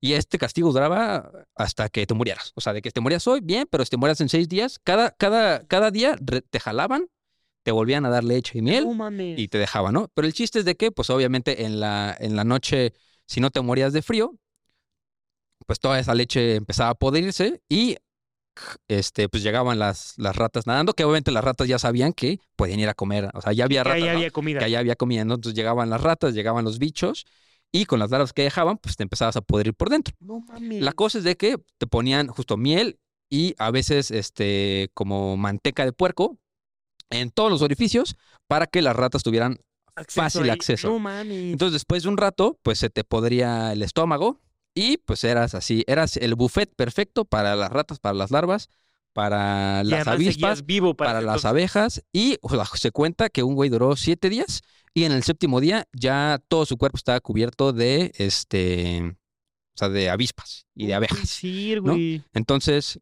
este, pero aquí viene el peor castigo. O sea, neta, si ya había pasado Ah, o mucho sea, ese tiempo. no era el peor. No, no, no, no, no. El peor castigo era que sustituían el cajón de madera o la balsita por el cuerpo de un caballo muerto. Ajá. Y te, así como, como Han Solo, que, bueno, como Luke Skywalker que sobrevivió en el cuerpo de, de ¿cómo se llamaba esta madre? Ah, De del. la, ajá, de la madre de la esa. madre esa. Monstruito de eh, de un monstruito, güey, pues así literal, obviamente, pues llegaban los, los insectos necrófagos y hacían de la... O sea, este, eh, yo, para mí entra como en el top manches. 10 de las torturas más culeras del mundo, ¿no? Y aparte, pues había gente que te veía, güey, o sea, estaban, estaban ahí, güey, te jalaban en la noche, te llenaban de... Que también para eso como que iba, yo creo que hasta la gran mayoría de ellos como que iba como para espectáculo. Sí, justo. O sea, de vamos a, Vamos a verlo. a que la gente Y, ju- y vea. justamente hablando de espectáculo, en la antigua China había una muerte que para los asesinos, que era la muerte de los mil cortes, ¿no? Que justamente te armaba, te ataban a un palo y todas las personas llevaban a hacerte un cortecito en todo el cuerpo, ¿no? Entonces el punto es que murieras desangrado poco a poco, pero no era así como no tenías un corte así, como si te cortaras con, no sé, güey, con, con el rastrillo. Sí, sí, con una hojita. Con una hojita, ándale. Entonces cada persona pasaba y te hacía un corte, cada persona pasaba y te hacía un corte. Si después de los mil cortes seguías vivo, entonces pasaba una persona y te cortaba un brazo. Pasaba otra persona te cortaba otro brazo. Pasaba otra persona te cortaba una pierna, justamente. O te abrían y te sacaban un órgano. O sea, después de los mil cortes. No Ese era la- el güey. caso. Sí, los chinos también estaban. Lo- lo- los, chinos, los chinos estaban locos, ¿no? Estaban bien locos. Este, creo que, ah, creo que si no han ido a escuchar el spin-off de Historia para Tontos, que es Mitología para Tontos, ya sacamos el primer capítulo de Mitología Vikinga, que está verguísima, Eh, eh, pero ellos también tenían eh, un, un, este, un castigo. Oye, también yo creo que ellos sí han de estar extraño. bien más densos. Sí, sí, sí, pero el suyo era un castigo voluntario, ¿no? O sea, se sabía que si querías ir al Valhalla tenías que morir como, eh, como guerrero. O sea, te tenías que morir en el campo de batalla sí o sí, ¿no? Y ya después por ti pasaban las Valquirias y pasabas el resto de tu vida practicando para el Ragnarok eh, a lo la- este, junto a tus compañeros, peleando de por vida en un banquete verguísima. Este, pero el chiste es de que había personas que por, por alta edad o porque ya estaban muy lesionados ya no podían continuar en la guerra. Entonces decían, pues, güey, ya, yo quiero ir al Valhalla, pero no puedo. Entonces, no era un castigo como tal, pero ellos se ofrecían a ser matados del de, eh, el ritual conocido como el águila de sangre, que te sacaban las costillas por la parte de atrás y simulaban a las alas de un águila y te dejaban colgado hasta que, hasta que te murieras. El chiste es de que con eso ya era tu boleto al Valhalla. Al Valhalla. O sea, de que tenías que sacrificarte un poco pare- pareciendo una valquiria. Poquito, Sí, un poquito poquito. nada más. No, pero qué, qué tan, qué tan, qué tan lejos llega así l- la- tanto las creencias, ¿no? De la es que ya estás así, güey, mamá, me voy a morir, no me voy a ir al Valhalla. Pues sí, mejor sí háganme eso. ¿Sí? ¿Tú te lo aguantarías? No, vas a ver, yo, yo, yo no creo en eso, O sea, pero... o sea, sabiendo que existe el Bajala, yo sí, pero si, o sea, si no tienes certeza de a dónde vas a parar, yo no. Ah, o sea, si toda mi vida me han dicho, güey, es que vas a llegar a un lugar donde vas a comer bien chido. Sí, justo. tal, tal, tal, tal. No mames, pues sí, güey. Sí, yo, yo sí Ah, jalo, ah. ¿no? Me la rifo. Ujú. Oh, qué, qué fuerte. Y yo creo que, o sea, para mí, a lo mejor no el más cruel. Bueno, sí, sí, sí está muy cruel. No sé si han escuchado de las oubliettes. No. Oubliette eran, este, era como un, como un dungeon, como un calabozo dentro de los castillos, pero era nada más un, un hoyo, un hoyo en el piso. Se acabó, ¿no? A veces, muchas veces el, el- el hoyo era, tenía pasillos o tenía un, un- pero era básicamente un, Un hoyito. un hoyo en el piso del que no ibas a salir. O sea, justo la palabra oubliette viene de olvido en francés. Entonces, pues si tú eras enemigo del rey o eras un criminal y te aventaban al hoyo, no sabes cuántas personas había en el hoyo, no sabes cuántos, cuánto tiempo va a estar ahí, pero el chiste es de que te aventaban al hoyo y, Ya no salías. y no salías nunca jamás, ¿no? El chiste de esto es que cuenta la leyenda de que había veces que las personas quedaban vivas adentro del oubliette por... Hay el caso de una leyenda que cuenta de que una persona pasó adentro de un oubliette 15 años. No mames. La cosa es de que, pues, dentro de los oubliettes, pues las personas de que aventaban dos al mismo tiempo, pues, güey, no te van a sacar, güey. Sí. ¿Qué, qué tienes que hacer? ¿Sabes? O sea, de que aquí te vas a morir, pero tú decides si te mueres ahorita o te mueres a manos del güey que acaban de aventar. Entonces, la persona que duró 10 años en el oubliette, pues era eh, comiendo a los otros prisioneros del oubliette. Guau. Entonces, ya cuenta la leyenda que también dentro de los oubliettes había, había ya protocivilizaciones, así de que, güey, pues él es el líder, güey.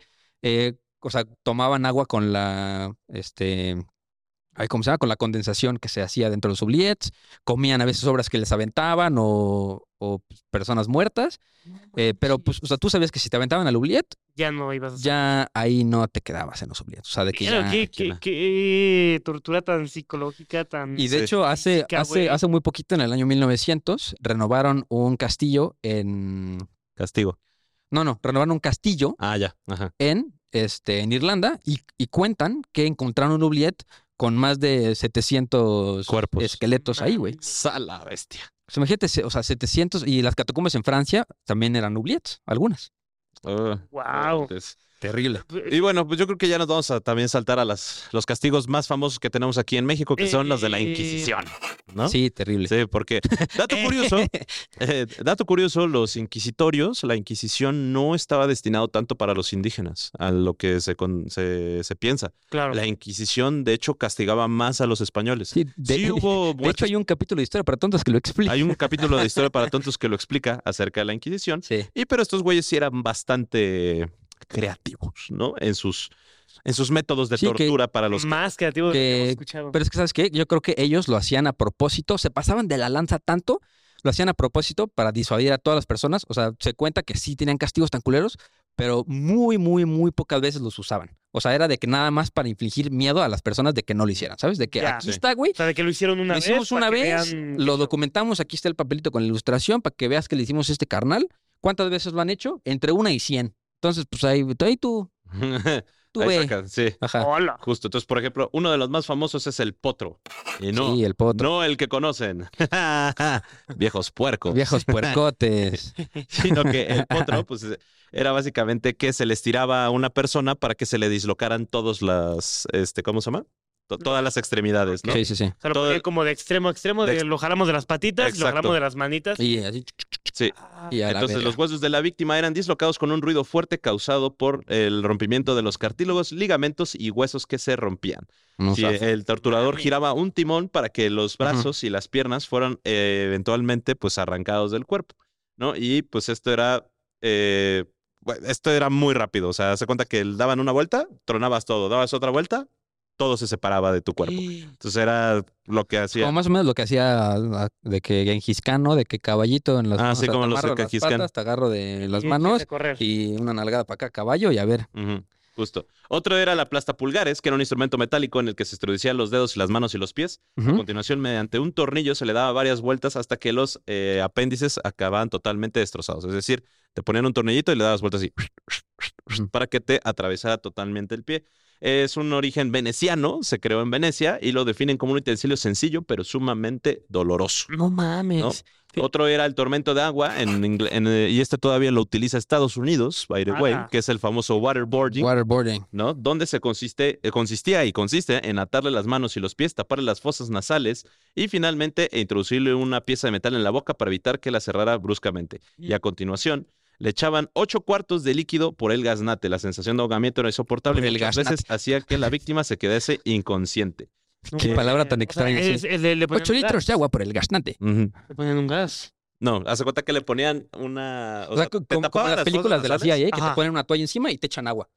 Entonces el chiste es de que pues, no puedes ahogas. respirar, ajá, te ahogas. Pero pues en el momento que te vas a ahogar, te quitan eso y ya puedes respirar una vez. bocanada y otra vez. Así hasta No que sueltes la sopa, güey. Sí. Ese es el castigo favorito de la CIA y de hecho fue acusado muchas veces la CIA por hacerlo en la prisión de Guantánamo contra la- sus prisioneros de Afganistán durante la guerra de Afganistán y Es- Irak. Y, pero es el favorito, o sea, el favorito de la CIA que se sabe que por excelencia que lo utilizan y es No, y, y los agentes de la CIA veces. los entrenan para aguantar. aguantarlo. o sea, para aguantar. Así que, ah, pues entra. Hoy toca. Waterboarding. sí, ayer español, hoy matemáticas, Sí. mañana waterboarding. Waterboarding, Sí. Sí. Sí, Lo que- no. la única diferencia es que antes te tapaban los oídos y la- las fosas nasales, te ponían un embudo, básicamente, y te echaban agua, agua, agua, agua para que te explotaran las entrañas por tanta agua. No mames. Sí. Aquí ahorita nada más para no ser tan crueles, te ponen tu trapito mojado para que no puedas respirar. Ah, No, terrible, güey. Sí. Pero bueno, otra de los castigos que utilizaba la Inquisición era la pera vaginal, anal o u oral. Ese está terrible, la güey. pera. La pera, donde pues era básicamente una, una perita que se abría con un tornillo. Pero este, poco por la poco parte de abajo sí. se iba abriendo. Entonces lo que se hacía era meter ya sea por el culish, por la vagina o por la boca esta pera, en la cual le iban dando vuelta y se iba Se iba abriendo expandiendo. se iba expandiendo poco a poco, No. ¿no? Entonces era irremediablemente mutilada la víctima y era una obra que pues des- desgarraban absolutamente todo. Si ya se ponían creativos, la pera inclusive llegaba a tener piquitos para que desgarrara aún más rápido a la víctima. No manches. Sí. ¿Qué pido, güey? O sea, creo que todo el mundo que está escuchando este capítulo va a estar así, con esta cara así. Así, así. Sí. No, terrible, También está la famosa, bueno, otra que es eh, la cuna de Judas, ¿no? Que era un sistema de poleas que permitía eh, eh, levantar una persona en el aire y una pequeña pirámide de, dane- de dan- de madera cuya punta estaba sumamente afilada. La tortura consistía en levantar a la víctima en el aire y dejarla caer repentinamente y con fuerza sobre el artefacto para que ano, vagina o escroto se desgarrase. ¿Qué pido, El güey? verdugo podía controlar el dolor para que, que sufría el afectado controlando la altura que se ubicaba el prisionero. Es decir, era una maderita así, en forma de triángulo, y subían a un güey y lo soltaban para que llegaras, cayera literalmente así. Una y otra vez, así, pa, pa, pa. Se supone que la, en teoría lo que querían es que la persona se cortara a la mitad o simplemente que se te desgarrara absolutamente. Sí, yo, yo, yo me imagino de verdad las, las reuniones así de eh, la junta de directores, así de que, a ver, chavos, necesitamos una nueva. o sea, ¿cómo de verdad? O sea, ¿quién fue tan. Ah, hu- hubo juntas. O sea, hu- hubo juntas Hubo para decir de que, oye, güey, ¿y pues, tienes alguna idea? Así, brainstorming, ahorita. Hay, hay un libro podemos que, hacer, que no sé si ya lo dije, ya lo dije en el podcast, el Visconde del Montecristo. Creo que sí, alguna No, vez el Visconde de Mediado. Hay un libro que se llama El Visconde de Mediado, no sé si ya lo dijo en el podcast, pero bueno, para que Isla lo escuche, que justamente habla de que el, el Visconde le, le encarga a un carpintero que por favor construya una máquina para asesinar rápido y efectivo. Entonces el carpintero inventa lo que es la horca, ¿no? Donde una persona la suben, la ahorcan y si cuando jalas una palanca cae y se le Y corta independientemente, eh, o sea, rápidamente el Claro. cuello. Se, se rompe Pero el cuello y pues, justamente el carpintero cae en un dilema moral que dice, ¿estoy haciendo bien o estoy haciendo mal? Sí, el- estoy haciendo el mi chamba, que es ser carpintero Claro. pero estoy haciendo un instrumento que se dedica a matar gente. ¿No? Entonces yo creo que también era así como de la junta de inquisitoria de, a ver, ¿cómo podemos hacer sufrir a la gente? Y luego le hablaban a un güey y me lo construyes y el güey de... Me construyes padre. Sí. Pues sí, aplicó el Oppenheimer. Ajá, que, Pues como le pasó al, al creador del, del todo de, de Falaris, ¿no? Sí, que lo creó sí, y sí, a ver. Y pues, ahora le vas para adentro, ¿no? Oye, igual fíjate, yo recuerdo eh, en España tomé un tour que me explicaron, era como un tour justo de, la Santa Inquisición y ese rollo, y estaba bien chistoso porque yo no sabía que los verdugos eran personas, don señoras famosas. sí. Sí. O sea, de que, por ejemplo, si a tu hijo lo inculparon, tal, tal, tal, eh, el- la familia llegaba con el verdugo y le decía, oye, Y este, tira paro. te doy una lana, Sí, sí, sí. pero en el, en el primer hachazo, Ujú. Se tiene ya, que ir. mátalo. Ah, ok. pues, voy a tratar de hacer lo posible. eh, O a ver, dependiendo la lana que soltaban, era de que tenían tres intentos. Pam, pam, pam. O sea, había, bestia. había este mm, como verdugos que en el primero quedaba limpio. Había otro y así. Sí, lo ves flaquito y dices, ver. Pero, por ejemplo, luego también había verdugos que llegaban con la familia y decían como, oye, pues dame una lana. No, es que no tenemos. Ah, Ah, bueno, pues a ver en cuántos queda. Le pego con el mazo del hacha, güey. Sí, no, y además estos bros, haz de cuenta que mm, te eran muy conocidos, hasta en, lo- en los restaurantes o en donde se te, la bandita comía, era como llegaba el verdugo y era como, ah, no mames, ese güey gratis tenía todo. O sea, era como Sí, un sí, influencer así. Ah, chido. Sí. Ay, güey, ahí viene el cuno, el verdugo. Y se hace, no mames, este. El verdugo Vlogs. Verdugo, bro. Pero lo, lo, lo cabrón era de que la tenían gratis y todo, pero tenían un lugar escondido para que poner ahí verdugo, porque era de, güey, es que yo no quiero que la gente se que tope que la muerte, lo que rodea la muerte, está comiendo aquí. Pero le tenían tanto respeto que Ya, ya, le daban todo Ya. Y, y no nos vayamos muy lejos. De hecho, hay un verdugo muy famoso que ahorita lo acabo de buscar, que se llama Albert Perrier-Point, Ok. Ok. que justamente fue el verdugo más famoso del siglo XX porque ejecutó entre 200 a 600 personas eh, por medio de ahorcamiento. ¿No? Que, y él siempre quiso ser verdugo, o sea, desde niño. Él lo, él lo cuenta así. Yo Lo desde manifestó morro. así. Ajá, sí lo manifestó. Yo quiero ser ese güey. Y pues en 1941 llevó a cabo su primer ahorcamiento como verdugo principal. De hecho, este güey se hizo tan famoso que le encomendaron el ahorcamiento de nazis. ¿No? O sea, así como de que, güey, a los altos mandos nazis, Órale, o ese sea, güey. reciente, güey. Ajá, sí, reciente. Este güey nació en 1905 y murió No en, mames. en 1992. No mames. sí. wow. O sea, el güey vivió 83 años. Entonces, eh, pues este güey se dedicó justamente al, al ahorcamiento de muchísimos líderes nazis que se dedicaban a la tortura y eh, ejecución de judíos, ¿no? Entonces, por eso se volvió el verdugo más famoso. Pero bueno, regresando a la Inquisición, otra de las eh, métodos de tortura o de castigos más famosos es la famosa doncella de, de hierro. La doncella. Esa la podemos ver en muchos lados donde se supone que era un sarcófago con forma humana con dos puertas.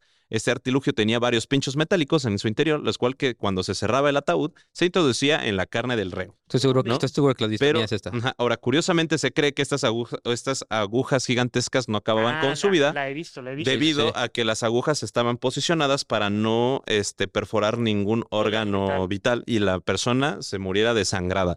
Ahora, no es como nos muestran en las... Como el dolor, cuartito de. Matilda, güey. Ajá, Ándale, como el cuartito de Matilda, güey. A la virga, güey. No había pensado Es eso. un Iron Maiden, pero. Pero bueno, eh, no había muchos de estos, o sea, estaban realizados más bien porque eran muy sorprendentes de ver, entonces infundían terror. Pero este castigo no era destinado para asesinar a una persona, sino que era, eh, estaba hecho para hacer un castigo y una tortura. ¿no? Claro. Entonces, si te metían en la dama de hierro, era más para que, o sea, te metían ahí, te, te laceraban, no te atravesaban los pinchos, sino que nada más te laceraban un poco y te dejaban ahí, no sé, tres días. Y si sobrevivías, te sacaban y es como, ¿ya aprendiste, carnal? ¿Ya? ¿No lo vas a volver a hacer? No, no, Perfecto. No, ya. Muchas gracias, ¿no? Chinga. Eh, la primera ejecución con este método fue el 14 de agosto de 1515 y la víctima fue un falsificador, ¿no? Entonces, eh, justamente había de ¿Qué dos. podía falsificar? Sí, sí, sí, sí. Es decir, la, la raza de, de, ¿cómo se llama? De la Universidad de Santo Domingo, no. No, No, no mames, güey. Así el güey te pido, te juro que si son originales tus tenis, bro. No mamaste. Sí, justo. Dama de hierro. Y bueno, la dama de hierro. Y la última es la sierra, ¿no? Que pues era uno de los castigos más brutales que se podía perpetrar contra un prisionero que estaba reservado a mujeres que hubieran, que según los inquisidores habían sido preñadas por Satanás. Es decir, estaba para las brujas, ¿no? Entonces, lo que hacían los inquisidores para acabar con el supuesto niño demoníaco que llevaba en su interior, los responsables de cometer la tortura colgaban a la hechicera boca abajo con el ano abierto y mediante una sierra la cortaban hasta que llegaban al vientre. No manches. Como Debido a que la posición invertida que se colgaba a la víctima, el cerebro seguramente ampliaba oxígeno y se le impedía la pérdida general de sangre. Es decir, la colgaban así al revés Ujú. y Para la- que no se las- desmayara. para que no se desmayara, las no cómo- serruchaban. Serrucho, hasta llegar al vientre para matar al hijo de Satanás. No Pero como la sangre no caía por la gravedad, entonces la mujer sentía todo eso y quedaba Sí, o viva. sea, que posiblemente. estaba, ajá, estaba consciente, si no se desmayaba por el dolor, estaba consciente hasta que le llegaban al vientre y ahí acababa. O sea, hasta ahí lo dejaban. No es que la partían a la mitad, sino que nada más la Ya, dejaban ese a, desángrate. ajá, y la- a la mitad, pero te digo que no se desangraba por la- justamente la, la posición en la que estaba. pido. Entonces, eh, se decía que era una tortura para buscar confesiones entre las brujas y decir como, ¿eres bruja? Sí o no, ¿te preñó Satanás? Sí o no, pero realmente era muy eh, difícil que las personas sobrevivieran.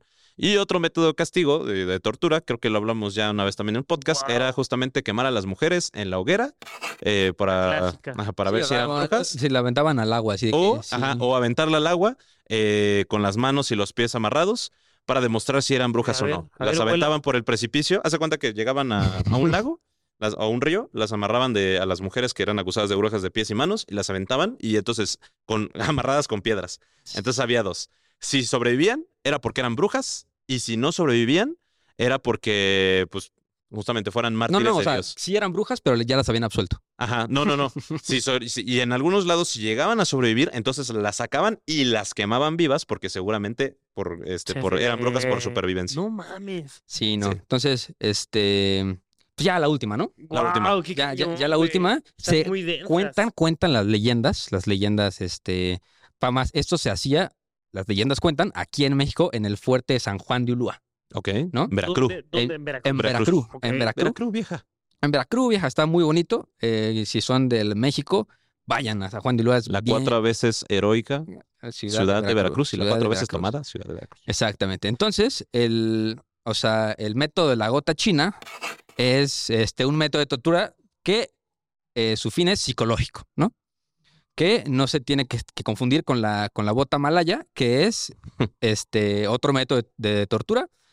Pero el chiste es de que te inmovilizaban, te dejaban así acostado y poquito a poquito te dejaban caer una gota. una gota de agua Ah, eso está bien denso. pero este, pues decían que si te dejaban ahí por más de, por más de cuatro o cinco días, el, el agua se, o sea, te, ya te abría la piel y empezaba a hacer un hoyo en tu, en tu cráneo, güey. O sea, si te dejaban ahí el- la gotita de agua, perforaba tu, tu cráneo, güey. El chiste es de que, pues, habían, este, o sea, la verdadera razón de esta tortura es generar así locura. O sea, de que te dejaban ahí tanto tiempo que perdías la cordura, ¿no? Porque, pues, te empezaba a doler. Y no, o sea, no podías dormir, obviamente, porque te, te molestaba esto, te empezaba a doler. Y tampoco podías beber el agua porque era agua salada. Ok. Entonces, O era sea, como una... una Te podía tortura- dar deshidratación. Sí, o sea, a los pocos días ya sobrevenía la muerte por paro cardíaco. O sea, no te morías de esto, te morías de, de, de todo, de, o sea, de, De inanición, Sí, ya- deshidratación. ya, para ese entonces Sí. tu mente ya estaba más que muerta, ¿no? Sí, justo. Híjole. Ay, Y bueno. A todo esto, ¿cuál te gustaría sufrir, ver, estimado? ¿cuál, cuál, cuál te gustaría sufrir y cuál neta no? O sea, dices, esa, aléjame lo más posible. Ah, pues no mames, al chile sí, la de los chiles. ¿Es la, o sea- la peor o lo...? Mira, o sea, esa es la que si me preguntas así por una que me dices, güey, elige para cuál Ajá. tienes que, que tener ese castigo. Yo critiqué mucho los chiles tatemados, pero. Sí, sí, ya. Esa dénmela, güey, Sí, no hay sí. bronca. No, no, Sí. no, no. Hay- Las otras sí están bien densas. Hay, hay un par de oficiales que ya sufrieron esa, Ah, as sí. we speak, pero, pero yo, hijo, yo creo que también, güey. Ajá. Y ya la, la que dices definitivamente no. Ay, no, es que to- como que sí tenían algo. Sí, de que gracias en 1946 surgieron los derechos humanos, gracias al güey y ya no que- tenemos que sufrir nada de eso. Pero como que sí había ese pedo de. Ah, ¿te quieres meter algo ahí por el culish? Ujú. Cámara, güey, vamos a sufrir, güey. O sea, como Ok. que sí tuvieron esa, ese común denominador muchas torturas, güey. O sea, Sí. yo creo que esas se me hacen las peores. Sí, Eh. sí, no. Tú, güey, ¿cuál, cuál, no, cuál neta no? Neta, no, el empalamiento, güey. Sí, pero, pero el que te quedabas vivo de inanición. Ajá. ese ese, terrible, güey. no. Yo no jalo ese, güey. ¿Qué pedo, güey? No, Ese no, sí está, muy ese sí, Sí. está muy, güey. O sea, y aparte había, lo peor es que había gente que se especializaba. Yo soy empalador, güey. O sea, mi trabajo es conocer el cuerpo humano para maniobrar tus intestinos, tu Sí, estómago, tu esófago, para no matarte, güey. Te cayó Watson Mancilla, empalador profesional. Así, en, en Tinder, güey. ¿Tú qué haces? No, pues yo soy sacerdotisa. Y tú, ah, empalado. Empalado. No, soy un empalador, güey. Empalador, Sí, así. sí, sí. Madre. Ahí por si quieres, mami, te empalo cuando quieras. Y, yo- híjole, también la de la del barquito de la leche y la miel. Ah, sí, está güey. fuera. O sea, no mínimo, el empa- mínimo el empalador te mataba en un día, güey. Bueno, güey, que te serruchen volteado pero- de cabeza. Pero es- esas son rápidas, esas te matan Ajá. rápido, pero las que te matan lento, así de que la del barquito, güey, pues era, era siete días ahí, güey, pudriéndote y que las ratas y los gusanos te comieran por dentro, güey. Creo que eh, el que más vivió fueron 14 días, una cosa así, ¿no? Sí, güey, no, no, 15 no, no, días, no, el que más sí, sobrevivió. no, No, o sea, yo no jalo. creo que esas, bien lo dices, sí son las peores. O sea, yo creo que no se dice como tanto, pero a ver, una gotita que te está Sí, ocurriendo sí, en la sí, cabeza sí. hasta que va a llegar a tu cerebro, puta, güey, o sea, no. No hay Eso más, güey. Bueno, y la, una moderna que no mencionamos es la ruleta rusa, que lo utilizaban los vietnamitas. Sí. A la del O la de, o la de este, la, la guerra de, o sea, que también es como leyenda porque lo hicieron los Mythbusters, me acuerdo, que los ponían a los prisioneros americanos acostados en un, en un campo de bambús que apenas estaban saliendo y el chiste del bambú es que, Ah, sí. eh, pues, que ponte crecía el están bambú y te tre- tres semanas No agarrando, nu- agarrando nutrientes, agarrando nutrientes, pero en el tiempo de dos, tres días ya estaban a una altura considerable. Entonces el chiste es de que te ponían y este el bambú te, te atravesaba, güey. No manches. Entonces tú, o sea, ¿Sí, si sí te- se puede? eh, sí, A la bestia. sí, los, los Mythbusters lo, lo confirmaron. Me acuerdo que es un capítulo de los Mythbusters. Bueno, pues si ustedes conocen un tipo de tortura, por favor, que se nos haya pasado, porque Sí, en- seguramente en- hay un chingo. en los comentarios no la publica, no, no, no, la comenten. Sí, no, no, no la comenten y si tienen algunas ideas de que se les ocurren a ustedes, tampoco lo comenten. Por favor, no. Quédense las para ustedes, no las Eh, queremos este saber. capítulo no es para que pongan en práctica absolutamente nada, así que si hay un desquiciado por ahí que le estamos dando ideas, por favor, esto nada más es con fines educativos. Entonces, Sí, sí, sí, sí. recuerden que pues esto nada más es pura historia y puro chisme. Sí, ya, ya les contaremos cuando termine la Segunda Guerra Mundial cómo nacen los derechos humanos, porque también se pasaban, o sea, también, por ejemplo, el holocausto le, le dio a, las, a, la civilización moderna los ejemplos de las cosas que no queremos que No, vuelvan a pasar. Sí, el holocausto y los japoneses, hijos de la chingada, esos se pasaron de reata, netas, y, pero gracias a ellos la, eh, la, la medicina avanzó 60 años, güey. O sea, Sí, sí, pero, sí. pero bueno, ya después hablaremos de eso, de que... ¿Dónde, ¿Dónde queda la moral? ¿Dónde inicia la moral y dónde empieza el- Ya, ya. la ayuda humana? ¿no? Wow. Pero eso lo hablaremos según en la Segunda Guerra Mundial. A ti te lo cuento ahorita. Esta de la verdad. Pero, pero bueno, muchas gracias, Carlos, por estar aquí. Sí, muchas No, gracias por, la verdad, por bien. sufrir a nuestro Por lado. sufrir a nuestro lado. Sí. Eh, sí, a una persona que le causa muchas cositas así. de- Hubiéramos dicho al principio del capítulo de un disclaimer, ¿no? Sí, Se nos ey, pasó. Así de. Ahí, ahí- ahí lo pone editor, por favor. Sí, al, Le- al- le- al- le al vale principio, verga, ¿no? El editor. al principio Creo que ahorita que termine el que- capítulo lo voy a poner así de, hey, disclaimer. Estaría bien, estaría sí. bien. Pero es un capítulo interesante. Creo que sí son de esas cosas que siempre, como que el ser humano, tenemos mucho morbo por este tipo de eh, historias y actividades. Y la verdad es que muy interesantes, amigos. Muchas gracias por la Súper. invitación. Sí, no, no, no. A, a ti por venir. Al final del capítulo siempre nos gusta eh, recomendar algo. De lo que sea. Si puedes cosas. recomendar, recomienda tres cosas, de lo que sea. Si puede ser sea, muy así. random. Una película, una actividad, un libro. Lo que se te eh, ocurra, güey. Así. Lo que sea. Perfecto. Comer sano. Mira, yo creo que lo, lo tengo bien claro. El primero es un. em, es un libro. Lo leí en la, en la secundaria, que me acuerdo que se llama Los 100 mitos de México. Nice. Te debo el autor, al chile no me lo sé, pero es un librito que te decía como 10 cosas, eh, digo, 100 cosas muy, muy chidas que te sacan el buen dato ahí en alguna plática que vayas a tener en el futuro. Tipo, tiene datos así de, güey, que el himno nacional no está registrado por un mexicano, que digo, que sí, el himno nacional, eh, también la imagen de la Virgen de Sí, que, que algún, algún, algún punto estaba registrado creo. en China, ¿no? Así. Una cosa así, cos- da- sí. datos de, datos curiosos que te van a servir para alguna plática. Me gusta ese libro. Ujú. Eh, ahorita les paso bien al autor, yo creo que lo podemos poner aquí. Y la segunda cosita que mm, quiero recomendar, ahorita que estabas hablando de Japón y todo ese rollo, eh, acabo de ver Godzilla Minus One. Está, Qué peliculón, está ¿eh? buena, ¿no? Qué Está peliculón. buena. Qué Ah, película. la voy a ir a ver. Vayan a ver, está, Está bien buena. chida. Yo soy fan como de los kaijus, todo este pedo. Pero es muy aparte de las de Godzilla que acaban de salir. ¿o ah, es bien está- aparte, es, Ah, es es- otro, otro mundo. Es, ajá, otro universo y está bien padre porque sí se ve como pues, todo el rollo de la Segunda Guerra Mundial. Ok. ¿Sabes? A Godzilla nace de esta encarnación del miedo que existía por este, otra bomba nuclear. Ya. ¿no? Ok, Entonces, ok, qué eh, interesante. eh, esa, eh, esa explicación se lleva muy, muy bien en la película. Se la recomiendo mucho. Si están, si les gusta toda esa historia y tal, que eh, seguramente sí, véanla, es muy buena película. Y por último, tercera cosita, les quiero recomendar ahí Clase Libre. Es un bonito podcast con mucha, Excelente con mucha buena vibra, con mucho sentimiento. Sí. Eh, y pues nada, amigos míos, esas son las recomendaciones. De verdad A que les huevo. agradezco mucho la invitación.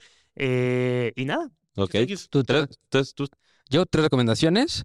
Eh, ah, va- van a estar raras las mías de hoy. Eh, recomendaciones. Primero, compres unas pantuflas chidas, güey. Son unas pantuflas que te agarran el piecito, que tengan suela, que no chanclen. Claro. Porque la- a mí me encanta así de que, güey, quiero al Oxxo y no quitar a mis pantuflas. Unas buenas pantuflitas, calientitas, Poco se ricas. habla, ¿eh? Poco se habla de. Poco de- se habla, pero esas pantuflas. Dos, que escuchen City Pop japonés. De que esta, esta- ¿Eso qué es? eh, no sé si ve que esta canción de Stay With Me. Ah, sí, cabrón. O sea, como es, City Pop es como el pop japonés de los 70s, 80s, principios de los Ah, qué 90s. buena Ok. recomendación, güey. Eh, hay unas canciones, es como escuchar a Mónica Naranjo, pero en japonés, güey. No verguísima. ¿Cómo dijiste? No. City Pop. City Pop. City Ah, Pop. Ahorita paso a mi playlist. Es, güey, City Pop es así, como que me pone muy de buenas, muy de buenas, muy de buenas. Y mi tercera recomendación, así rara el día de hoy, compren eh, chilito, co- compren el chamoy del chilimbala. Es, yo, para mí es el mejor, del, el mejor chamoy que existe.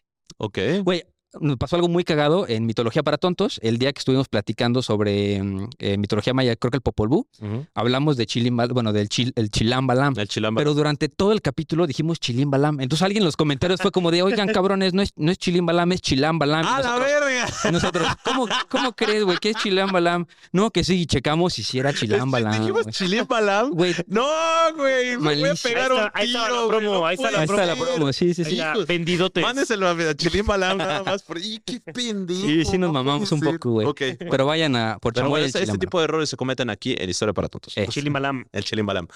Yo tres cosas que voy a recomendar. eh, hablando de comida, todo el mundo dijo de comida. Yo voy a recomendar las enfrijoladas de casa de Toño.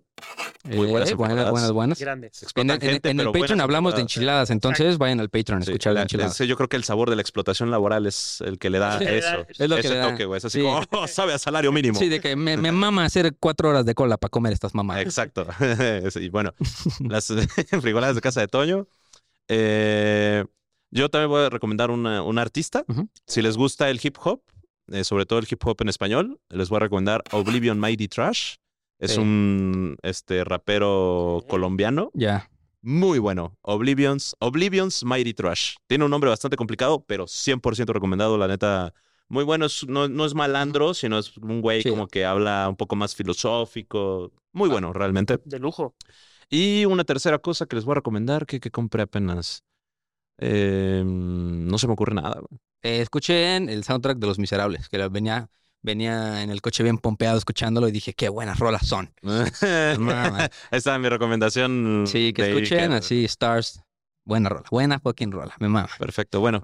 Y una cosa que quieras este, publicitar, esta es tu casa. Nada, amigo, la verdad es que sí, sí le quiero dar mucho, mucho énfasis ahorita eh, a YouTube, Islas Vlogs. Tenemos varios proyectos bien, que bien. tenemos como Muy bien, muy muy en puerta, varias grabaciones que están bien, bien chidas. Entonces, pues ahí andamos dándole todo en todas las plataformas. Pero este año quiero regresar 100% a YouTube. Súper. Pues, Ah, ah, compren sus lentes Palmera, Ah, por Palmera, cierto. güey, Palmera. Estos Sí. no son Palmera, perdónenme, no traje Palmera.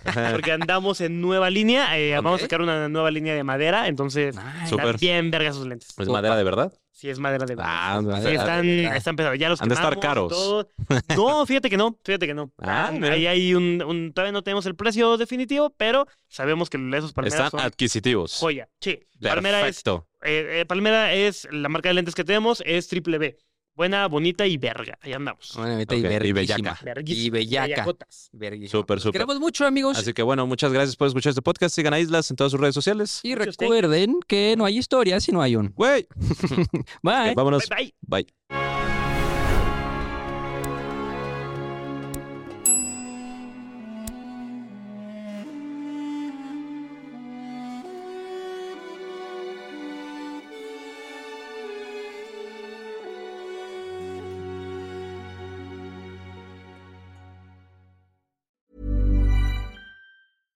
Ever catch yourself eating the same flavorless dinner three days in a row?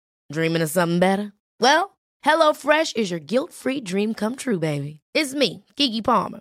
Let's wake up those taste buds with hot, juicy pecan crusted chicken or garlic butter shrimp scampi. Mm.